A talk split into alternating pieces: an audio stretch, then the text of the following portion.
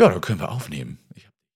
Genau, jetzt tun mir nur die Hände weh vom Klatschen gerade. du bist weichlich geworden, echt im Urlaub. Du musst mal wieder ein bisschen auf den Rettungswagen. Ey, tatsächlich habe ich, äh, weil ich so viel Rad gefahren bin da oder Hantel getrainiert habe, habe ich jetzt hier so Blasen. Nein, echt? Äh, ja, ja. So wie ich. der Handinnen. Nur, dass ich ja, halt genau, kein Fahrrad fahre, sondern Muss ich- Gewichte hebe. Bin ich jetzt, ey, bin ich jetzt auch bei so einem Typ, der quasi mit so Handschuhen ins Fitness geht, obwohl er gar nichts hat, äh, was das Ja. rechtfertigen Äh, würde. Da dividieren die Meinungen auseinander, ob man Handschuhe in einem Fitti tragen sollte oder nicht, oder ob man so richtig hart ist und das Ganze einfach so macht. Naja, das Pranken. werden wir aber heute in der heutigen Folge wahrscheinlich nicht klären, äh, diese Fragestellung. Falls wir ein paar Pumper, Disco-Pumper dabei haben, können Sie sehr gerne mal beantworten, wie das bezüglich der Handschuhe aussieht. Ansonsten würde ich sagen, starten wir mal mit dem Intro, oder? Disco-Puppe. Ja, wir starten. Hey, I'm Ryan Reynolds. At Mint Mobile, we like to do the opposite of what Big Wireless does. They charge you a lot, we charge you a little. So naturally, when they announced they'd be raising their prices due to inflation, we decided to deflate our prices due to not hating you. That's right. We're cutting the price of Mint Unlimited from $30 a month to just $15 a month. Give it a try at mintmobile.com slash switch. $45 upfront for three months plus taxes and fees. Promo rate for new customers for limited time. Unlimited more than 40 gigabytes per month. Slows. Full terms at mintmobile.com. Retterview Gedanken und Spaß aus dem Pflasterlaster. mit Sprechwunsch und Sammy Split. Ja, Na, du Urlauber? Ja. Was Wie heißt ist Urlauber? es so, nicht auf dem Rettungswagen zu sein? Ja? Während ich hier den Laden schmeißen muss, hier mit äh, User-Anfragen und KKG. Ach so, und einen Rettungswagen fahre ich nebenbei auch noch übrigens. Ja. Ja, ich, äh, ich muss tatsächlich sagen, mir fehlt der Rettungswagen schon. Ja? Also ich äh, würde auch mal gerne wieder was Sinnvolles tun in meinem Leben. Und ähm, Nicht nur die Caipirinhas schlürfen Genau. und. Richtig, aber leider hat mich diese, ähm, dieser knöcherner Bändeabriss schon sehr aus der äh, Bahn geworfen. Das Problem ist ja auch, das ist ja auch was, also Rettungsdienst, das ist ja der, das ist ja so ein Ding, da muss man ja schon körperlich fit sein, weil ich humpelnd kann man im Büro am Arbeitsplatz sitzen, aber halt nicht irgendwie einen Patienten zehn Etagen runterschleppen. Das ist ja der Worst Case, mit dem man rechnen muss. Und ich sehe das jetzt auch nicht ein, dass ich mir mein Sprunggelenk kaputt mache, weil ich zu früh wieder äh, on the job bin und ähm, ja dann ich daraus richtig. den Nachteil habe. Vollkommen richtig. Ja. Ne? Erholung muss sein und vor allen Dingen, wenn es halt gerade um sowas geht, was du nachher auch wieder im Job brauchst und du willst ja noch ein bisschen länger durchhalten als die üblichen und zehn Jahre. Ne? sportlich sein. Ja, eben. Ne? Das äh, versuche ich auch immer wieder, aber ich wurde sehr viel aufgehalten durch Rettungsdienst tatsächlich. Äh, da musste ich ja noch Shorts noch mit aufnehmen und hast du nicht gesehen? das, was hab du ich eigentlich schon noch hast. Ja, ja, alles gut. Also äh, keine Beschwerden. Aber ähm, wir haben auf äh, YouTube Live das erste Mal probiert. Ja, ich habe noch nicht reingeschaut, ich habe nur gesehen, dass du live Ja, warst. aber also die ganze Stunde das äh, sich angucken ist jetzt auch wirklich ermüdend, glaube ich. Aber es war wirklich äh, lustig. Also du machst es ja auf Twitch. Ich werde das jetzt wohl wahrscheinlich weiter behalten auf YouTube Live und äh, wir werden uns das mal wahrscheinlich auch zusammen antun. Weil ich habe gehört, äh, nächste Woche sehen wir uns ja mal wieder zusammen. Aber nicht in, Köln. real life. Nicht in Köln. In Berlin und vorstellen? dann in Rostock. In, Ja. Oh Gott.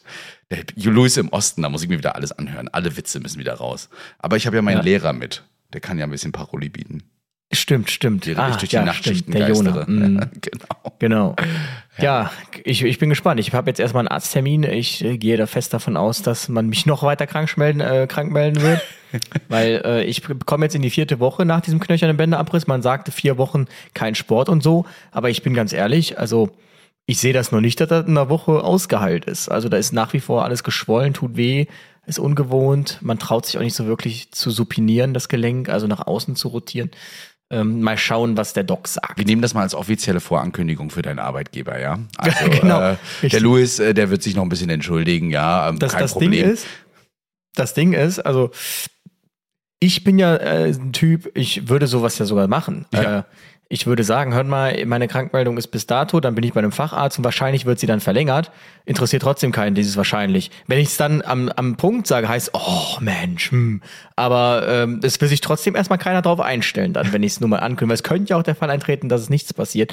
Aber wie gesagt, ich kann halt nicht mit einem, äh, ich habe ja so eine dicke Schiene, damit komme ich ja noch nicht mal in den Schuh rein. Also insofern. Also bei uns ist es tatsächlich so, dass äh, der Bachleiter, der bei uns ja auch die Dienstpläne macht, ähm, dann schon mal vorab fragt, ob denn die Krankschreibung weiterhin bleibt, um sich darauf einzustellen. Und dann hat er lieber einmal einen Kollegen mehr gefragt, ob da irgendwas, ne, also SFN-Kraft, also eine ehrenamtliche Person äh, oder eben Kollegen was getauscht, als dass äh, dann jemand fehlt und der Rettungswagen ausfällt. Das ist dann schon umsichtig. Ja. Klappt manchmal. Definitiv. manchmal. Genau.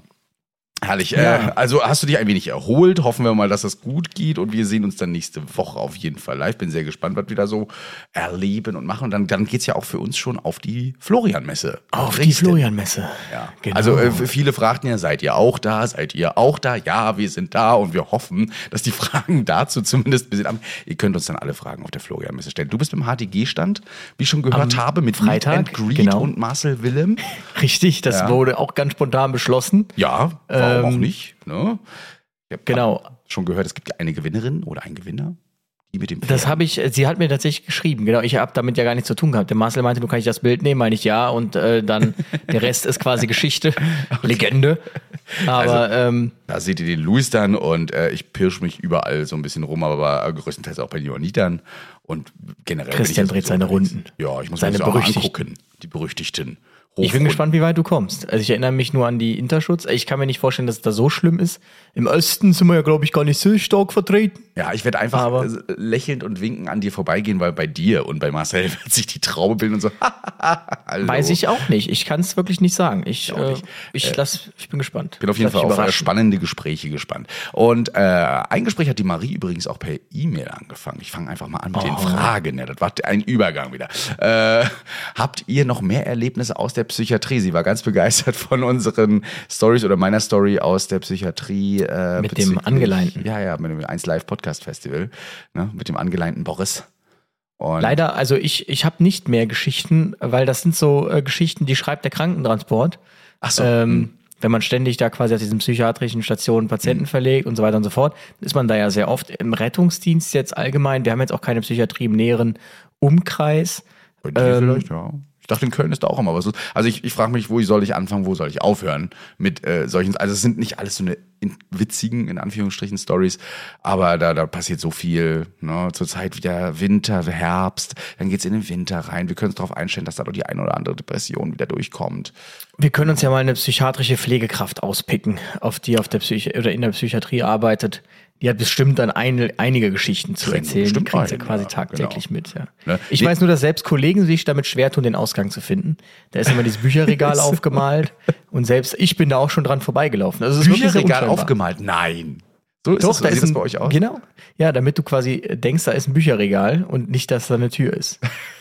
Oh, oh, ich habe den Ausgang verpasst. Äh, wo, wo war der nochmal? Welches Buch muss ich hier wegnehmen? So Batman. Genau, Harry Potter. Ach so, oder, ja, oder, oder oder so, ja, genau. genau. Äh, dann äh, fragt die Lea, was passiert mit dem Fahrrad bei einem Verkehrsunfall? Habe ich ihr sogar darauf geantwortet. Mhm. Also das Fahrrad ist ja äh, an der Stelle, wird das von, das wird von der Polizei gesichert. Das ist ähm, meistens macht die Polizei das so, dass sie fragt, haben Sie den Schlüssel?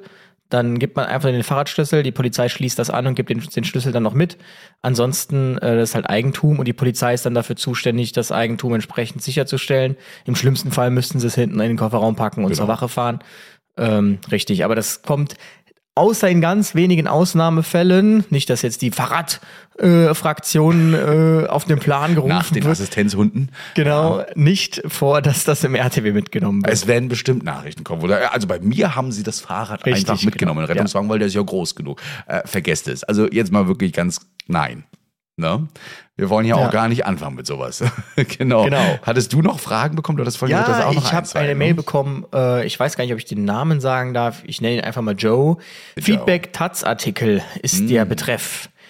Ähm, hallo ihr beiden, ich wollte mich an der Stelle nochmal bedanken, dass ihr den Zeitungsartikel in der Taz nochmal kommentiert habt. Ich bin regelmäßiger Taz-Leser und bin daher schon, bevor ich euch eure Folge gehört habe, auf den Artikel gestoßen. Ich muss euch zu 99% recht geben. Der Artikel war, was die Taz in letzter Zeit häufig macht, recht clickbaitig, in Anführungsstrichen, geschrieben. Es wird verallgemeinert und überspitzt und die Quellenlage ist im gesamten Artikel recht dünn. Ich habe mich aber mit einem Bekannten aus dem Rettungsdienst in Dresden über das Thema unterhalten und der hat schon im Großen und Ganzen dasselbe gesagt wie ihr. Jetzt kommt mein Aber, aber groß geschrieben. Und da würde ich mich sehr freuen, wenn ihr euch eine kurze von euch eine kurze Antwort zu bekommen. Ihr sagt, dass die Leute nicht aufgeklärt worden wären und wenn man den Leuten jetzt ordentlich gesagt hätte, dass es auch nicht mehr vorgekommen wäre. Das Ding ist, den Leuten wurde es ja gesagt, es wurde immer wieder angesprochen und es wurde bewusst ignoriert und von Hörerstelle auch noch gedeckt. dass äh, da wäre für mich auch eine Stelle erreicht, wo ich nicht anders gekonnt hätte, als zu gehen. Ich höre euch schon eine Weile und weiß, die Rettungswagen müssen besetzt sein und das sind sie jetzt mit Rassisten auch schon nicht. Sind sie jetzt mit Rassisten auch schon nicht? Hä? Daher wird vermutlich niemand gerne noch mehr Menschen gehen sehen. Ich weiß auch, was für eine Arbeit im Ausnahmezustand ihr macht und bin begeistert, wie ihr das aushaltet. Trotzdem würde mich interessieren, was auf systematischer Ebene im Rettungsdienst äh, aktiv oder gegen aktiv gegen oder mit Rassisten getan wird, denn ihr habt absolut recht, wenn die Menschen das Vertrauen zu euch verlieren, wie zum Beispiel zur Polizei, dann können wir alle einpacken. Ja, also das Vertrauen zur Polizei verloren, weiß ich nicht, Ja, ist, ist denke ich, auch- auch wieder sehr subjektiv, da muss man so in seiner Bubble sein. Ja. Ähm, aber grundsätzlich, das, was ja unter anderem im Artikel da, wenn wir das als Beispiel uns rauspicken, dieses Lied Erika, was da einer hatte, ist ja so eine Marschmusik. Und da muss ich dazu sagen, dieses Lied lief auf TikTok eine Zeit lang rauf und runter hinter irgendwelchen, dieses Auf der Heide, ähm, ja, hinter ja, okay. irgendwelchen. In deiner Bubble Ich, ich wusste, ich, Mhm. ja, genau, aber ich kannte dieses Lied überhaupt nicht. Ich habe Ja. mich gefragt, was damit auf sich hat. Und äh, dann habe ich es gegoogelt und festgestellt, weil ich ein reflektierter Mensch bin, habe ich es gegoogelt und dann festgestellt, okay, äh, kommt scheinbar aus dieser äh, ganzen äh, Nazi-Zeit und so weiter und so fort. Also moralisch verwerfliches Lied. Genauso gibt's ja aber auch ähm, Preußens Gloria. Klingt nicht ähnlich, aber ist auch so eine Marschmusik. Und als ich das das erste Mal gehört habe, dachte ich zum Beispiel, wie kann die Bundeswehr 2020 so ein Lied spielen? Da habe ich gegoogelt, okay, das hat nicht so einen Kontext. Und jetzt ist natürlich die Frage, dieser Typ, der das als Klingelton hatte, wollte der einfach nur für Lacher sorgen, wollte der einfach nur cool sein, so, haha, alle lachen, wenn das Handy geht, wusste aber überhaupt nicht, was er da für ein Lied hat. Und dann ist natürlich die Frage, als dieserjenige sich beschwert hat, ähm, wie ernst wurde das eigentlich genommen? Oder dachten die sich, weil die ja dann auch in ihrer Bubble vielleicht sind, in dieser ähm, Bubble, von der wir gesprochen haben, der sie groß geworden sind, wo eben kaum Veränderung äh, rangetra rangetragen wurde, dass sie sich dachten, hä, was will der denn? Dass sie das gar nicht verstanden haben, worüber der sich eigentlich aufregt, weil sie dachten, hä? Und ähm, das muss ich auch sagen, angenommen, ich würde jetzt auf einer Wache sein und da würde man morgens bei der Ansprache sagen, wir machen Schnitzel mit Zigeunersoße und ich gehe danach zu denen hin und sage, hört mal, Zigeunersoße fand ich jetzt nicht cool, das ist nicht mehr zeitgemäß. Da würden mich alle angucken und sich auch denken, was, was willst du jetzt gerade von uns so? Weil sie es überhaupt nicht verstehen würden, ähm, worüber Ja. ich mich dann gerade beschwerde, das denke ich. Und ähm, ja, insofern, was aktiv gegen oder äh, mit Rassisten getan wird, also was wird gegen Rassismus getan? Hast du da schon mal was mitbekommen, was gegen, also aktiv dagegen irgendwas getan wird? Ich muss ehrlich sein, nein. Ich habe es äh, also äh, nicht großartig äh, gemacht, also nicht, nicht großartig mitbekommen, dass es um Rassismus ging, dass überhaupt mal darauf aufgeklärt wurde, weil dieses Problem bei uns in, ähm, bisher nicht aufgetaucht ist, großartig. Äh, natürlich wurde schon mal rumgefragt, als, ähm, ich, ich, jetzt weiß ich auch, was er damit meint, die, diese WhatsApp-Gruppe bei der Polizei aufgetaucht ist, wo ja, Ja. solche Sachen verbreitet wurden, äh, rassistische ähm, Inhalte. Da wurde dann auch schon mal gefragt, was, äh, wie es denn bei uns so aussieht. Da haben wir dann aber ab- auch, wurde auch abgewunken gesagt, nein, bei uns ist das eben nicht so.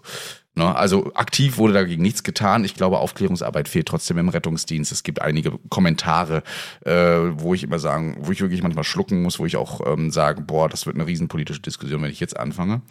Ja, ähm, und das wird mir den Tag auch versauen. Nee, also Nee. ganz klar nein. Also nein. ich glaube auch, äh, das wird jetzt kommen, Ja. ähm, dass man da auch mehr vigilanter ist. Auf jeden Fall. Also das Positive wird dieser Artikel dann schon bewegt haben, denke ich. Aber jetzt, dass es aktiv irgendwie Fortbildungen gibt oder so, habe ich jetzt, ich habe noch nie eine gehabt. Ich will jetzt nicht pauschal ausschließen, dass das äh, irgendwo stattfindet. Ich kann jetzt aus meiner acht Jahren sagen, dass ich jetzt noch nie das hatte. Aber ich muss halt auch sagen, ich hatte auch nie irgendwie den Eindruck, ähm, dass ich unter Rassisten bin. So. Und ähm, genau. äh, in meiner Jugend-Rotkreuz-Zeit, da gab es das Thema schon mal, ne, da wurde das schon angesprochen, da haben wir es auch gemacht. Jetzt auch dadurch, dass wir auch ähm, eine der Städte sind, die Transitflüchtlinge aufgenommen hat, wurde das Thema auch schon mal im Ehrenamt mit angesprochen, wurde hier auch drüber geredet, sind wir auch sehr viel in Kontakt gekommen, sowohl mit der einen Seite als auch mit der anderen Seite. Und äh, da hat man sich dann schon manchmal gefragt, Mensch, also leben wir doch noch sehr sehr rechts oder nicht äh, innerhalb der Bevölkerung. Wir sagten ja auch mal, das wäre der Rettungsdienst wäre immer so ein Spiegelbild. Ne? Äh, muss man auch, auch ein bisschen zwiespältig betrachten. Was ich, äh, die, die Aussage gedeckt von der höheren Stelle, ähm, hat er ja noch gesagt, finde ich jetzt Ja, auch das ein meinte bisschen- ich, das weil- ist sehr vorwurfsvoll. Ne? Also schon. Ja, aber es war wohl ja so, deshalb meinte ich diese Sache mit dem Klingelton, Ja. dass irgendwie ja auch der Leiter der Wache da irgendwie gesessen Ja, hätte und nichts gesagt okay. hätte dazu. Und äh, wie gesagt, deshalb will ich auch bestreiten oder mir ins Frage stellen, dass der dann überhaupt gewusst hat, dass das Ganze jetzt irgendeinen Kontext hat. Wie gesagt, da muss man ja schon extrem reflektieren und man darf auch nicht immer von sich auf andere schließen und sagen, ja, das mache ich doch. Also, ja, ich, das Bildungsniveau würde ich sagen, äh, das wird aber sicher ja irgendeine Studie ähm, belegen, ist jetzt nicht das höchste in der Gefahrenabwehr. Es ist nicht Durchschnitt oder nicht über 70, 75 Prozent sind Abiturientenpunkt. Dass man jetzt mal davon ausgehen würde, dass jeder alles reflektiert. Ich will jetzt auch nicht sagen, dass Abiturienten das tun, ähm, aber dass da so ein Ehrgeiz drin ist, dass äh, ständig ähm, selbst zu reflektieren, zu kontrollieren etc. pp. Ich denke, ähm, das äh, ist jetzt ist jetzt nicht äh, in dem hohen Maße gegeben in einigen Bereichen. Es ist vor allen Dingen schwer, Leute, die solch Gedankengut haben und das auch verbreiten, noch von irgendetwas anderem zu überzeugen, finde ich. Das ist meine persönliche ähm, Erfahrung, die ich hatte mit Leuten, mit denen ich schon versucht habe, aufklärerisch zu sein. Ja, aber dann würdest du ja sagen, dass du, äh, dass du jetzt jemanden wirklich äh, dann hättest, der rassistisch ist. Jetzt zum Beispiel nur aufgrund des Liedes, das Beispiel würde ich jetzt nicht sagen, dass der rassistisch Okay, ist. Da ja. würde ich halt einfach sagen, Bildungsniveau reicht vielleicht jetzt nicht dafür aus oder die charakterliche Eignung ist jetzt nicht da, dass man sagt, ich will jetzt mal wissen, was Oder ich da eigentlich für ein Lied einfach nicht abspiele. bewusst, was er da gerade tut. Genau, das, das meine ich ja, das meine Ja. ich ja richtig. Und gut, wenn dann jemand natürlich dahin geht und sagt, hört mal so und so, das ist das, was ich gerade meinte, kann es natürlich sein, dass das, weil die halt in ihrer Bubble sind, dann kommt dieser Junge an, so getan wird, so, Hö. Aber wie gesagt, es gibt ja, das habe ich, das stimmt, das habe ich jetzt schon verl- verlauten hören, dass sich die ein oder andere HIOC jetzt auch so mit extra Antirassismusstellen, Antidiskriminierungsbeauftragten und so weiter ähm, beschäftigt. Ja. Was man zum Beispiel auch sagen kann, ähm, wo man schon ein bisschen früher ist, tatsächlich das Thema Frauen. Da gibt es ja durchaus viele Frauenbeauftragte. Ob das, was die dann entscheiden, immer im Sinne der Frauen ist, das steht wieder auf einem anderen Blatt. Ja. Aber ähm, genau, das äh, würde ich schon sagen. Aber wie gesagt, um die Frage jetzt abschließend zu klären, dass jetzt aktiv dagegen jeden Tag gearbeitet wird in irgendeiner Form, das würde ich jetzt so in dem Maße nicht sagen. Und auch auch da, nicht, da kommen wieder, da schließt sich der Kreis, ist der Rettungsdienst halt wieder reformbedürftig. Genau, aber wir, wir können hoffen, dass äh, mit der Verjüngung des Rettungsdienstes eventuell dann auch mal äh, das Problem in Anführungsstrichen dann doch etwas mehr behoben wird. Und- Aufgeklärtere gen- Gesellschaft und so weiter. Ne? Und das muss man auch sagen, es vermischt sich ja auch sehr viel mit Berufsfeuerwehr. Rettungsdienst ist nicht Berufsfeuerwehr. Es ist leider sehr oft von Berufsfeuerwehren ähm, durchgeführt, ähm, beziehungsweise auch äh, organisiert. Aber ähm, Rettungsdienst, wenn man sich auf die Kernkompetenzen jetzt mal äh, fokussiert, ist nicht Feuerwehr Ja. und auch nicht Polizei. Ich habe noch äh, was anderes bekommen, das habe ich schon in den Short einmal rausgebracht. Und zwar gab es eine Beschwerde auf Facebook. wei. Hast du das gehört? Nee, du warst wahrscheinlich noch nicht, ne? Du warst ja noch im Urlaub. Ich bin auch nicht auf Facebook. Äh, Ach so, ja, nee, ich habe es auch nicht auf Facebook gepostet, ich habe es ähm, in, in den Short reingenommen. Aber kein Problem, ich lese es auch gerne nochmal vor, äh, mal deine Meinung zu hören. Also da schrieb jemand, Willkommen in Deutschland. Es wird langsam lächerlich. Du rufst aufgrund eines Notfalls einen Rettungswagen und bekommst fünf Monate später eine Rechnung über 10 Euro und musst die Spritkosten für den RTW zahlen und dann so ein böses Emoji. Wofür zahle ich denn Krankenkassenbeiträge? Man bekommt als Deutscher im eigenen Land einen Arschtritt nach dem anderen. Traurig. Doch, das habe ich tatsächlich gesehen. Äh, da habe ich mir mal gar nicht mehr so viel Gedanken zu gemacht, weil ich dachte, hä? Äh, ich hab's Also so- ganz spontan jetzt, ne? 10 Euro. Ist ja Zuzahlung, Sozialgesetzbuch 5, Paragraph 31, äh, 61. Ne? Äh, kann man haben. Man kann auch eine Zuzahlungsbefreiung bekommen. Gibt's auch. Ne? Wählen auch ganz viele mit, bekommen das dann eben nicht, müssen das aber mit ihrer Krankenkasse kennen. Warum jetzt hier die Spritkosten angeblich noch bezahlt werden mussten, ist eine andere Frage. Hat sie verzichtet? Ja, dann musst du eventuell die Kosten für den Rettungseinsatz auch tragen, weil das die Krankenkassen nämlich nicht absichern. Ja, ähm, oder weiß ich nicht, hat sie das doch gerufen aus einem Grund, wofür ein Rettungswagen gar nicht da war. Ich, ich kann es nicht sagen, aber 10 Euro, äh, keine Ahnung. Also das ist ja die Leute, also irgendwie muss man das alles ja auch finanzieren. Ne? Hm. Und man merkt ja jetzt schon irgendwie, auf einmal haben die Krankenkassen wieder ein Riesenloch. Jetzt überlegt man schon, Homöopathieleistungen zu streichen etc. pp. Ähm, und da habe ich auch schon ganz andere spannende Sachen gehört, was jetzt wohl in einem neuen Krankenhausgesetz oder so festgelegt werden soll. Irgendwie Patienten, die länger als sechs Stunden in der Notaufnahme verbleiben, können pauschal mit über 400 Euro oder so abgerechnet werden. Und äh, Patienten, die ambulant abgefertigt werden, die äh, kann zählen wie vier Tage stationär, irgendwie so. Ja. Also es geht immer mehr dahin, dass die Patienten gar nicht mehr eigentlich auf Station sollen. Und da sehe ich auch im Rettungsdienst, dass wir demnächst eine Retoure, eine Reklamation nach der anderen fahren. Ja, und die Krankenkassen Das hatten wir schon bei den äh, übernehmen das halt nicht, gesehen. diese Fehleinsätze, diese Leerfahrten. Ne? Das ist dann tatsächlich dann eventuell auch abzurechnen. Es kann also kommen, dass da auch mal eine Rechnung kommt, wenn ihr darauf verzichtet. Äh, die Leute reagierten auf, auf das Ganze auch sehr divers. Eine, einer meint so, also 10 Euro sind echt viel. Haben wir auch gar nicht abgesprochen für den einen oder anderen, der einen Cent, jeden Cent umdrehen muss, sind 10 Euro viel. Aber ganz ehrlich, das ist auch, man erfordert, man, man geht hier einen Vertrag ein. Man ruft einen Notruf und geht einen Vertrag ein und muss dann eben den Kosten reden, äh, rechnen. Und ähm, da solltet ihr alle mal so in eure Krankenkassentarife äh, reingucken und gucken, ob das Ganze denn wirklich kostenlos in Anführungsstrichen ist. Ja. Hier schreibt einfach, äh, schreibt jemand, ich finde es eine Frechheit. Äh, ich weiß jetzt nicht, ob genau, es auf die 10 Euro geht oder auf die Beschwerde an sich. Ähm, da kann ich nicht mehr konstruktiv bleiben, schreibt jemand hier. Ähm, noch jemand kommt an mit, äh, er findet es tatsächlich äh, lächerlich 10 Euro, äh, wenn man mal bedenkt, wie viel so ein Rettungswagen normalerweise kostet und Notarzt und dergleichen. Na, da sollten 10 Euro dann doch wohl stimmen. Oder wenn Sie meinen, Sie möchten ins Krankenhaus, dann können Sie 10 Euro auch gerne in ein Taxi investieren, wurde hier auch einmal geschrieben, fand ich auch ganz äh, interessant und witzig. Ähm, naja, wenn Taxi notwendig ist, dann braucht man eigentlich auch keinen Rettungswagen. Genau. Ansonsten, was ich noch gesehen habe, ähm, letzt, äh, hat die Rettungsdienst jetzt gepostet, ähm, was schrieb sie irgendwie, keine Ahnung, in irgendeinem Landkreis, irgendeinem Kreis, äh, dürfen Notfallsanitäter jetzt mehr. Ah, Und ja. ja, äh, habe ich, direkt ich direkt wieder kommentiert, den Artikel mit, eigentlich müsste man dieses Formulieren zu äh, Notfallsanitäter dürfen etwas mehr im Sinne des Patienten handeln, weil die, mir geht diese ganze Dürfen-Debatte so auf den Keks. Das zieht sich ja jetzt wirklich seit Jahren immer dieses Dürfen, dürfen, darf man das, darf er das, darf er das? Also das könntest du eigentlich auch im Rettungsdienst machen, dieses, oh, er legt einen Zugang, darf er das? War das? Also, Darf er das? Er bereitet eine Stereophonie vor, darf er das? Geht doch gar ja. nicht. Immer der ärztliche Leiter, darf er das?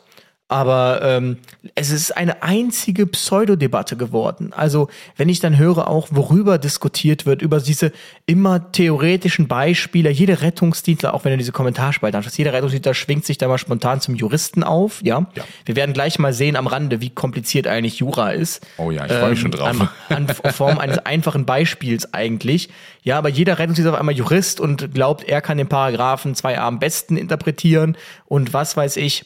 Ja. Ähm, ich bin da, äh, ke- keine Ahnung, also ich, ich verstehe diese ganze Dürfen-Debatte. Es geht mir einfach nur auf den Keks, ähm, dass so eine Debatte überhaupt geführt werden muss, dass alles so schwammig ist. Ich bin der Meinung, ein Notfallsanitäter muss doch wohl in der Lage sein dürfen.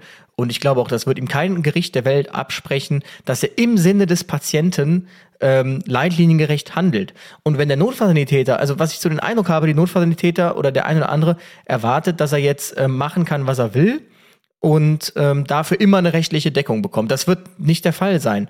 Ähm, man kann aber auch nicht entgegen sagen, ich mache jetzt gar nichts aus Angst, dass mir irgendeiner auf den Schlips tritt. Also man muss ja das Selbstbewusstsein haben, zu sagen, ich habe eine gute Ausbildung gemossen, genossen, ich habe eine hohe fachliche Kompetenz, ich bin in der Lage, ein Notfallbild zu erkennen und ich bin auch in der Lage, wenn ich dieses Notfallbild erkenne, nach Leitlinie dieses Bild abzuarbeiten. Sehr zuverlässig. Punkt.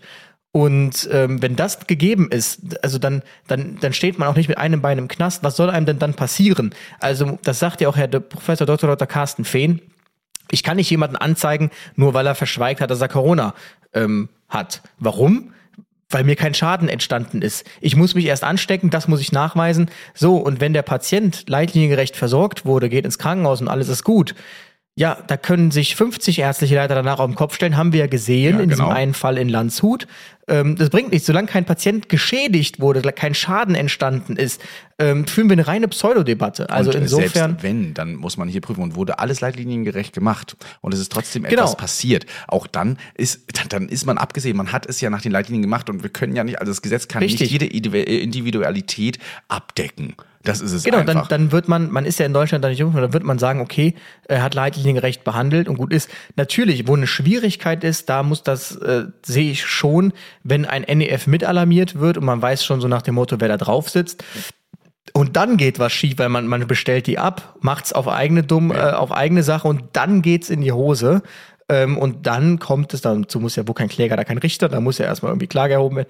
Dann ist es natürlich schon die Frage, wie kamen sie denn darauf, jetzt das NEF abzubestellen und dann machen sie es auch noch falsch. Ähm, wobei es auch da sein könnte, wenn das jetzt einfach nur irgendwie ist, der Patient reagiert komisch aufs Medikament, aber auch das wurde nach Leitlinie gemacht. Ja, was will man einem dann vorwerfen? Dann hätte der Notarzt hätte dasselbe Medikament gegeben, sehr wahrscheinlich, ja. Der Patient hat die gleiche Reaktion gehabt, er wäre natürlich sofort ärztlich dann äh, versorgt worden. Ähm, aber auch ein Notfallsanitäter ist ja in der Lage, eine Anaphylaxie abzuarbeiten, die sich dann unter Umständen daraus ergibt. Also das sind so die einzigen Sachen, wo ich sehe, hm, muss man gut argumentieren können, aber ich bin auch der Meinung, wenn man halt argumentiert und sagt, nee, ich kenne diesen Arzt und ich weiß, für den Patienten war es besser, wenn wir beide das machen, dann ähm, keine Ahnung, äh, ist das, denke ich, auch schwierig. Also mir geht dieses ganze Dürfen, es geht mir einfach nur auf den Keks. Wirklich. Und ähm, man kann manche Sachen auch fehlinterpretieren. Ich habe das äh, jetzt in einem Einsatz erlebt und man kann zu sagen, also zu erzählen, ein ähm, Minderjähriger ist mit seinem Fahrrad, Helm hat er auf, gegen ein Auto gefahren, was da ankam. Also äh, er beschrieb es immer als er ist dagegen gefahren, ist hingefallen auf den Kopf, kleine Beule äh, an der, über der Schläfe.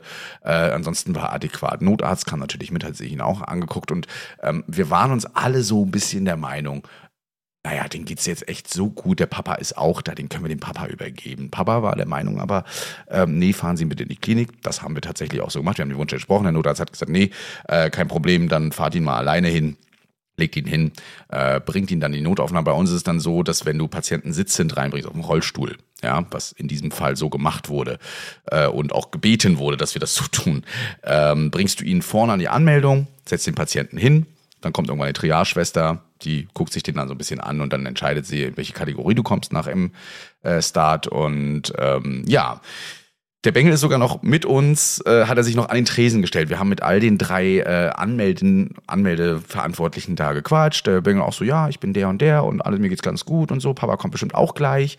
Ja, ganz toll. Ähm, haben die gesagt, ja, setzt ihn da hinten hin. Wir haben ja alles übernommen. Wir wissen, wir beobachten ihn. Der kann sich da hinten hinsetzen und Jungs, ihr könnt gehen. So, zwei Stunden später bekommen wir einen Anruf von dem leitenden Arzt der Notaufnahme, wie wir auf die Idee kommen, nach einem Verkehrsunfall mit Fahrrad ein Kind da zu sein. Das Kind äh, liegt jetzt im Highcare-Bereich, ja, hat äh, einen harten Bauch, äh, geht's gar nicht gut, ist kollabiert und so weiter. Die Eltern waren nie da und keiner wusste, was mit diesem Kind war. Ja, ich habe dann herausgefunden, dass die, ähm, die, die in der Anmeldung saßen, keine Fachkräfte sind. Das sind wirklich nur, also die haben zwar einen Kittel, einen Kasak an und so weiter, genau, das, die sehen genau gleich aus wie die Triage-Schwestern, aber die haben überhaupt nichts damit mit Medizin zu tun, die melden an. Ja. Aber das sind meist, glaube ich, ja auch in Anführungsstrichen nur MFAs. Also so kenne ich das aus vielen Krankenhäusern, dass die ja. Anmeldung Ja. durch MFAs gemacht wird, aber die machen auch echt nur Anmeldungen. Mhm. Und ähm, die interessiert auch nichts anderes. Die nehmen eins zu eins das, was ihnen angegeben wird, äh, geben die einfach eins zu eins weiter. Ja. Und wenn man denen jetzt keinen Stress macht, dann machen die sich auch keinen Stress. Ja. Ja. Lädt mich auf Das jeden kann Fall. natürlich auch passieren. Mhm. Ähm, ja, also letztlich, aber das, die Frage ist ja immer, ähm, also wenn ich ärztlicher Leiter wäre, ich würde jetzt auch nicht sagen, hier habt ihr einen Freifahrtschein für alles, äh, ich halte jetzt dafür meinen Kopf. Ja. Ähm, letztlich, man muss den Mut haben, nach Leitlinien zu handeln, wenn man sich da selbst vertraut genug. Mhm. Die Frage ist ja, und wenn man aber was falsch erkennt, aus irgendwelchen Gründen, wenn man nicht gründlich genug untersucht hat, dann muss man auch dafür gerade stehen. Also das, das finde ich, das ist einfach so. Und da muss auch kein ärztlicher Leiter für gerade stehen, da muss man selbst dann für gerade stehen. Ja. Und so ist es ja dann in der Regel Genau, auch. das habe Ähm, hab ich dann ja auch gemacht. Ne? Ich habe dann gesagt, also ja. die Entscheidung war da und ja, es stand SHT im Raum, weil wir mussten ja eine Verdachtsdiagnose machen, damit wir ihn in die Notaufnahme bringen, auf Wunsch des Papas. Ähm, und dann mache ich das, das in, also da wird wirklich jeder reingefahren, auf der Trage, fertig, bums aus. Und dann gibt's hier nicht sowas wie, wir fahren ihn mal vorne hin und setzen ihn in den Wartebereich. Da gibt's den in die Notaufnahme, weil Ja. wir sind der Rettungsdienst und nicht irgendwie der, ich bring dich mal in die Notaufnahme und du guckst mal nach. Äh, mache ich, also das, das lehrt mich einfach und da werde ich jetzt immer vorsichtiger sein. Einfach weiterhin nach Leitlinie arbeiten und nicht irgendwelche Ausnahmen nur aus Empathie. Ja. Ja. Naja, Ist zum jedenfalls. Glück nochmal gut gegangen übrigens, um die Auflösung Ja, zu sagen. Ja. Hm. sehr gut. Sehr gutes Ende. Aber ich meine, dafür schult man die ja auf SAAs und Ja. was weiß ich. Und wenn man denen dann ihre SAAs nach der Ausbildung wieder wegnimmt und sagt, nö, schwierig. Also der Notfallsanitäter hat seine SAA und wenn er danach handelt und danach ausgebildet wurde, wer soll ihm dann Strich durch die Rechnung machen? Da muss jetzt auch erstmal einer sagen, warum eigentlich in dem Landkreis diese SAAs keine Gültigkeit haben, weil die Patienten dann einen anderen Kreislauf haben, keine Ahnung was. Und ähm, ja, mich würde tatsächlich auch mal interessieren, ob bei vielen habe ich den Eindruck, die klammern sich so an dieses, das darf ich ja gar nicht. Ja, Ähm, ja. Ich würde mich interessieren, wenn man sagt, du darfst es, ob sie es dann machen würden oder Ja. was dann die nächste Ausrede wäre, in Anführungsstrichen. Also, ähm, Ja. keine Ahnung, ich finde das eine absolute Pseudodebatte und wie der Feen auch schon sagte, der Feen, äh, unser Jurist, äh, ist jetzt nichts, was die Gerichte in übermäßigem Maße beschäftigen würde. Ja. Insofern. Ist mir auch letztens passiert wieder mit ganz kurz noch und dann können wir mit dem Hauptthema auch beginnen, aber hier auch wieder so eine Story. Äh, 25 Jahre, Wespe gestochen, komplette Allergie, ne, lag auf dem Bett und so weiter und hat halt äh, ordentlich gegiemt, also so ein Pfeifen auf der Lunge, auf, die, auf der Atmung. Äh, wir haben angefangen, Adrenalin zu vernebeln, wir haben auf die Kreislaufwerte geguckt, war noch alles gut, deswegen haben wir jetzt nichts IM gegeben, haben Prednisolon aufgezogen, haben Clemastin aufgezogen und ähm, da meinte die Ärztin eben auch, warum habt ihr das andere jetzt nicht noch gegeben? Und gesagt haben, nee, das dürfen wir nicht. Ne? Wir sind ja nur Rettungsassistenten. Wir waren zwei Rettungsassistenten auf den Dings und so. Ähm, und da guckte sie uns auch ganz verstört an und sagt so, also ihr, ihr wusstet doch schon, welche Medikamente wir jetzt hier gleich geben. Ja, aber wir haben halt hier strenge Vorgaben. Aber es ist, es ist wirklich so, also wäre es schlimmer ausgefallen, äh, hätte ich sie ja wahrscheinlich auch gegeben, notkompetenzmäßig. Ja, der selbst, also Notkompetenz sagt ja auch, der Fehlen gibt's ja gar nicht. Ja, ich aber, weiß, aber ähm, äh, wenn du es gegeben hättest, und das ist, äh, es ist also dieses, man, also ich habe so den Eindruck, viele stellen sich so neben den Patienten und gehen dann so für sich gedanklich durch, ja, er hat das, okay, Mhm. und wissen eigentlich perfekt, was der Patient hat und wissen eigentlich, was sie geben Ja. müssen, machen es dann aber nicht. Ja. Und dann, ja, wir dürfen es nicht, keine Ahnung wie. Mhm. Letztlich, du gibst es, es hilft dem Patienten Mhm. und wer, wer macht dir dann, wer, wo erwächst dir jetzt der Nachteil? Also das können ja nur so, das können dann höchstens sein, dass die ärztliche Leiterin dich anruft. Ich habe hier in einem Protokoll gesehen, du hast da, denk dran, ai, ai, ai. Aber letztlich, ähm, wenn du es vor Gericht bringen willst, was willst du machen? Hier war ein perfekter Einsatz, wo ein Patient perfekt therapiert übergeben wurde. Dankeschön. Mhm. Also, ähm, das, das, ergibt sich ja nichts draus. Deshalb, ich finde das immer, diese ganze Dürfen-Debatte ist für mich eine reine Pseudodebatte. Absolut. Ich meine, in Bayern ist das so ja ganz schlimm. da, ne? Und wir, wir Deutschen, wir sind halt immer so, oh ja, das darf ich nicht per Gesetz. Ja, richtig. Und es werden dann immer tausend verschiedene rechtliche Beispiele gesponnen und keine Ahnung was. Letztlich muss man darauf warten, wie die Gerichte urteilen. Man stellt fest, es hat noch kein Gericht geurteilt. Liegt vielleicht daran, dass noch keiner groß geklagt hat. Und in einen Fall, da gab es ja den Notstand, der hat Morphin gegeben, sich danach selbst angezeigt und der wurde auch freigesprochen. Auch wenn es jetzt kein, ähm, kein Urteil war, das, ähm, das repräsentativ ist. Aber äh, letztlich, ähm, ich glaube auch so wird es überall anders laufen. Also wenn man im Sinne des Patienten gegen das BTM-Gesetz verstößt, wo ist das äh, Problem? Wenn es gut läuft natürlich. Entschuldigung. Und wenn natürlich nach Prüfen der Verhältnismäßigkeit. Äh, auch das äh, ist natürlich immer ganz wichtig. Ist die Maßnahme notwendig, angemessen? Ähm, wenn es jetzt nicht notwendig ist, also nicht mehr verhältnismäßig war, das Ganze, dann ist das natürlich schon ein bisschen schwieriger. Das ist ja nochmal was komplett anderes. Ja, Ne? ja. Also wenn ich hier Schmerzen im Finger habe und ihn mit Ketanes Domicum wegschieße, dann ist das nicht mehr verhältnismäßig jetzt mal als ganz krasses Beispiel. Ne? Nee, das ist nicht, Genau. vor allem wenn sie dann und dann darunter kollabiert, da Genau. würde kein Richter sagen, Nee. äh, das war verhältnismäßig. Genau. Ne? Darum soll es hier gehen. Gibt es denn Verhältnismäßigkeit äh, in unserem Hauptthema heute? Also Vergaberecht, sowas? Ich weiß gar nicht. Klingt ultra trocken. Klingt ne? sehr trocken. Vergaberecht. Als du gesagt hast, Christian, wir reden über Vergaberecht, war ich so, oh, gut, ich Ja. bin Moderator, du bist äh, zu Aber es ist, interviewen. es ist eigentlich, Ja. finde ich, sehr spannend. Es ist etwas, da muss man sich reinfuchsen. Sehr spannend. Ich hatte es im Studium ein Semester lang. Hm. Ja, und, du hast es äh, äh, so auch nicht gelassen, 22 Seiten deiner Hausarbeit mir zu schicken. Ähm, Ja, das, ohne die äh, Fragestellung und Aufgabenstellung. Und ich lese durch, ich markiere, ich gucke, ja, und versuche noch in meiner Nachtschicht so, oh, was ist alles? Ja, einfach mal durch. Aber es, genau, im Prinzip, was wir heute machen, ist, dass wir einfach mal so eine Vergabe durchgehen eines Rettungsdienstes. Und warum macht man das? Weil ich finde, da wird ganz groß klar, warum eigentlich vieles so ist, wie es ist. Also wenn man so auf der Wache sitzt und sich denkt, ja, wieso haben wir eigentlich nicht dies, warum haben wir eigentlich nicht das? Und wenn man jetzt mal sieht, wie das von Anfang an durch ist, wie so die rechtlichen Rahmenbedingungen ist, dann erkennt man erstens, warum Rettungsdienst nicht auf Kommunal- und Landesebene gelöst werden kann, sondern erstmal nur auf Bundesebene und zweitens, oder sogar EU-Ebene, werden wir auch gleich sehen, und zweitens, ähm, warum halt auch so ein, so ein Kostendruck in diesem ganzen System herrscht und wo so die ganzen Probleme sind. Und dazu habe ich jetzt quasi so ein Beispiel mal mir überlegt. Ja. Ähm, also wir wollen quasi einen Rettungsdienst, unseren eigenen Rettungsdienst aufbauen. Das Ganze werden wir nach einer ganz kleinen Unterbrechung machen. Bleibt also dran, dann werdet ihr mal hören, was das dazu alles äh, braucht, um eben einen Rettungsdienst aufzubauen in Deutschland oder sogar in der EU. If you're struggling to lose weight, you've probably heard about weight loss medications like Wigovi or Zepbound, and you might be wondering if they're right for you. Meet PlushCare, a leading telehealth provider with doctors who are there for you day and night to partner with you in your weight loss journey. If you qualify, they can safely prescribe you medication from the comfort of your own home. To get started, visit plushcare.com slash weight loss. That's plushcare.com slash weight loss. plushcare.com slash weight loss. So, da sind wir Ja, wieder. Louis, Deutschland äh, Louis möchte echt endlich seinen eigenen Rettungsdienst aufbauen. Die Deutschland liegt nicht in der EU, haben wir gerade gelernt vor der Pause.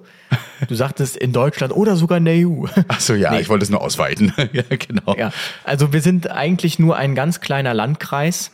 Ähm, ich habe ihm jetzt keinen Namen gegeben. Wie nennen wir den Landkreis? Ach, ähm, keine Ahnung, Musterhausen. Nennen wir es Landkreis Lebensfroh. Ach, schön. Und der Landkreis Lebensfroh hat jetzt aufgrund der Corona-Pandemie, also den gibt's schon eine Weile, hat auch schon so ein bisschen Rettungsdienst, und jetzt aufgrund der Corona-Pandemie erfährt er eine Steigerung von Einsatzzahlen plötzlich. Und ähm, es kommt jetzt zu vermehrten Sekundärverlegungen. Zum einen eben aufgrund dieser Corona-Pandemie. Es gibt so ein Krankenhaus in diesem Landkreis, das jetzt ordentlich Patienten verlegt. Und es gibt in einem Bereich, in dem auch das Krankenhaus liegt, in einem Einzugsgebiet akute Versorgungsdefizite der Notfallrettung. Okay. Ähm, dort fehlt einfach ein Rettungswagen. Und das ist eben auf äh, planerische Mängel des Gutachtens zurückzuführen, das den ursprünglichen Bedarfsplan mal verabschiedet hat. Also das haben wir schon mal geklärt, es wird ein Bedarfsplan festgesetzt und der ist jetzt einfach nicht mehr zeitgemäß. Und ähm, man hat jetzt schon ein Folgegutachten in Auftrag gegeben und festgestellt, wir brauchen schnellstmöglich einen 24-Stunden-RTW im vorgegebenen Einsatzgebiet. Wir brauchen einen 8-Stunden-KTW, der auf das Einsatzgebiet des RTW beschränkt wird, eben weil dort dieses Krankenhaus ist. Der soll diese ganzen Verlegungen abarbeiten. Und es werden zusätzlich noch zwei 12-Stunden-KTWs benötigt, die das gesamte Einsatzgebiet im Landkreis abdecken, äh, mit einer Bedienstzeit von 60 Minuten. Okay. Der Landkreis ähm, ist äh, der Träger im Prinzip, hat auch schon mit den Krankenkassen gesprochen, die sagten, ja, okay, kann man so machen und kann aber nur eine temporäre Unterbringung für den Rettungswagen gewährleisten. Ähm, das bedeutet, Liegenschaften, Fahrzeuge müssen Gegenstand der Ausschreibung werden. Und ähm, die Politik hat auch was dazu gesagt. Die hat das natürlich mitbekommen. Die Politik in Lebensfroh wünscht sich, dass die anerkannten Hilfsorganisationen, die bereits im Landkreis tätig sind, ähm, dass die, wenn möglich, auch weiterhin dort äh, tätig bleiben, auch nach der Ausschreibung und entsprechend äh, die notwendigen Erfahrungen mitbringen. Ganz wichtig ist, der Rettungsdienst soll leistungsfähig bleiben. Er soll jetzt eben dieses Versorgungsdefizit ähm, schließen und den Landkreis aus der schlechten Presse holen, weil immer wieder Pressemeldungen, ja, hier defizitär, so und so, RTW braucht 20 Minuten, keine Ahnung was, hat die Politik auch sehr unter Druck gesetzt. Und ähm, der Preis soll nicht das alleinige Entscheidungskriterium sein, auch das wurde als Wunsch formuliert. Okay. Und es soll eben aber auch vermieden werden, dass Bieter wegbrechen, zum Beispiel aufgrund von ähm, Personalmangel etc. pp. Wir schreiben den 7.5.22 und das Ganze soll bitte zum 1.6.23 umgesetzt sein. Aber, wie gesagt, schnellstmöglich ein RTW, 24 Stunden. Tja, jetzt ist die große Frage, wie geht man da jetzt heran?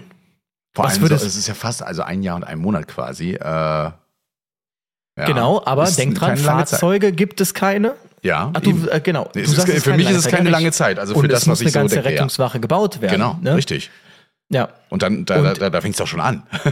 genau. Und die Frage ist jetzt tatsächlich, ähm, äh, das war damals auch Aufgabenstellung, jetzt diese, sich zu überlegen, wie man das Ganze vergibt und wie die Fristen ähm, gestaltet werden sollen, denn das ist auch alles vergaberechtlich äh, vorgegeben und Wichtig ist jetzt erstmal, wir haben schnellstmöglich diesen 24-Stunden-RTW. Jetzt muss man aber erstmal schauen, okay, was ist hier eigentlich ähm, Grundlage des Ganzen?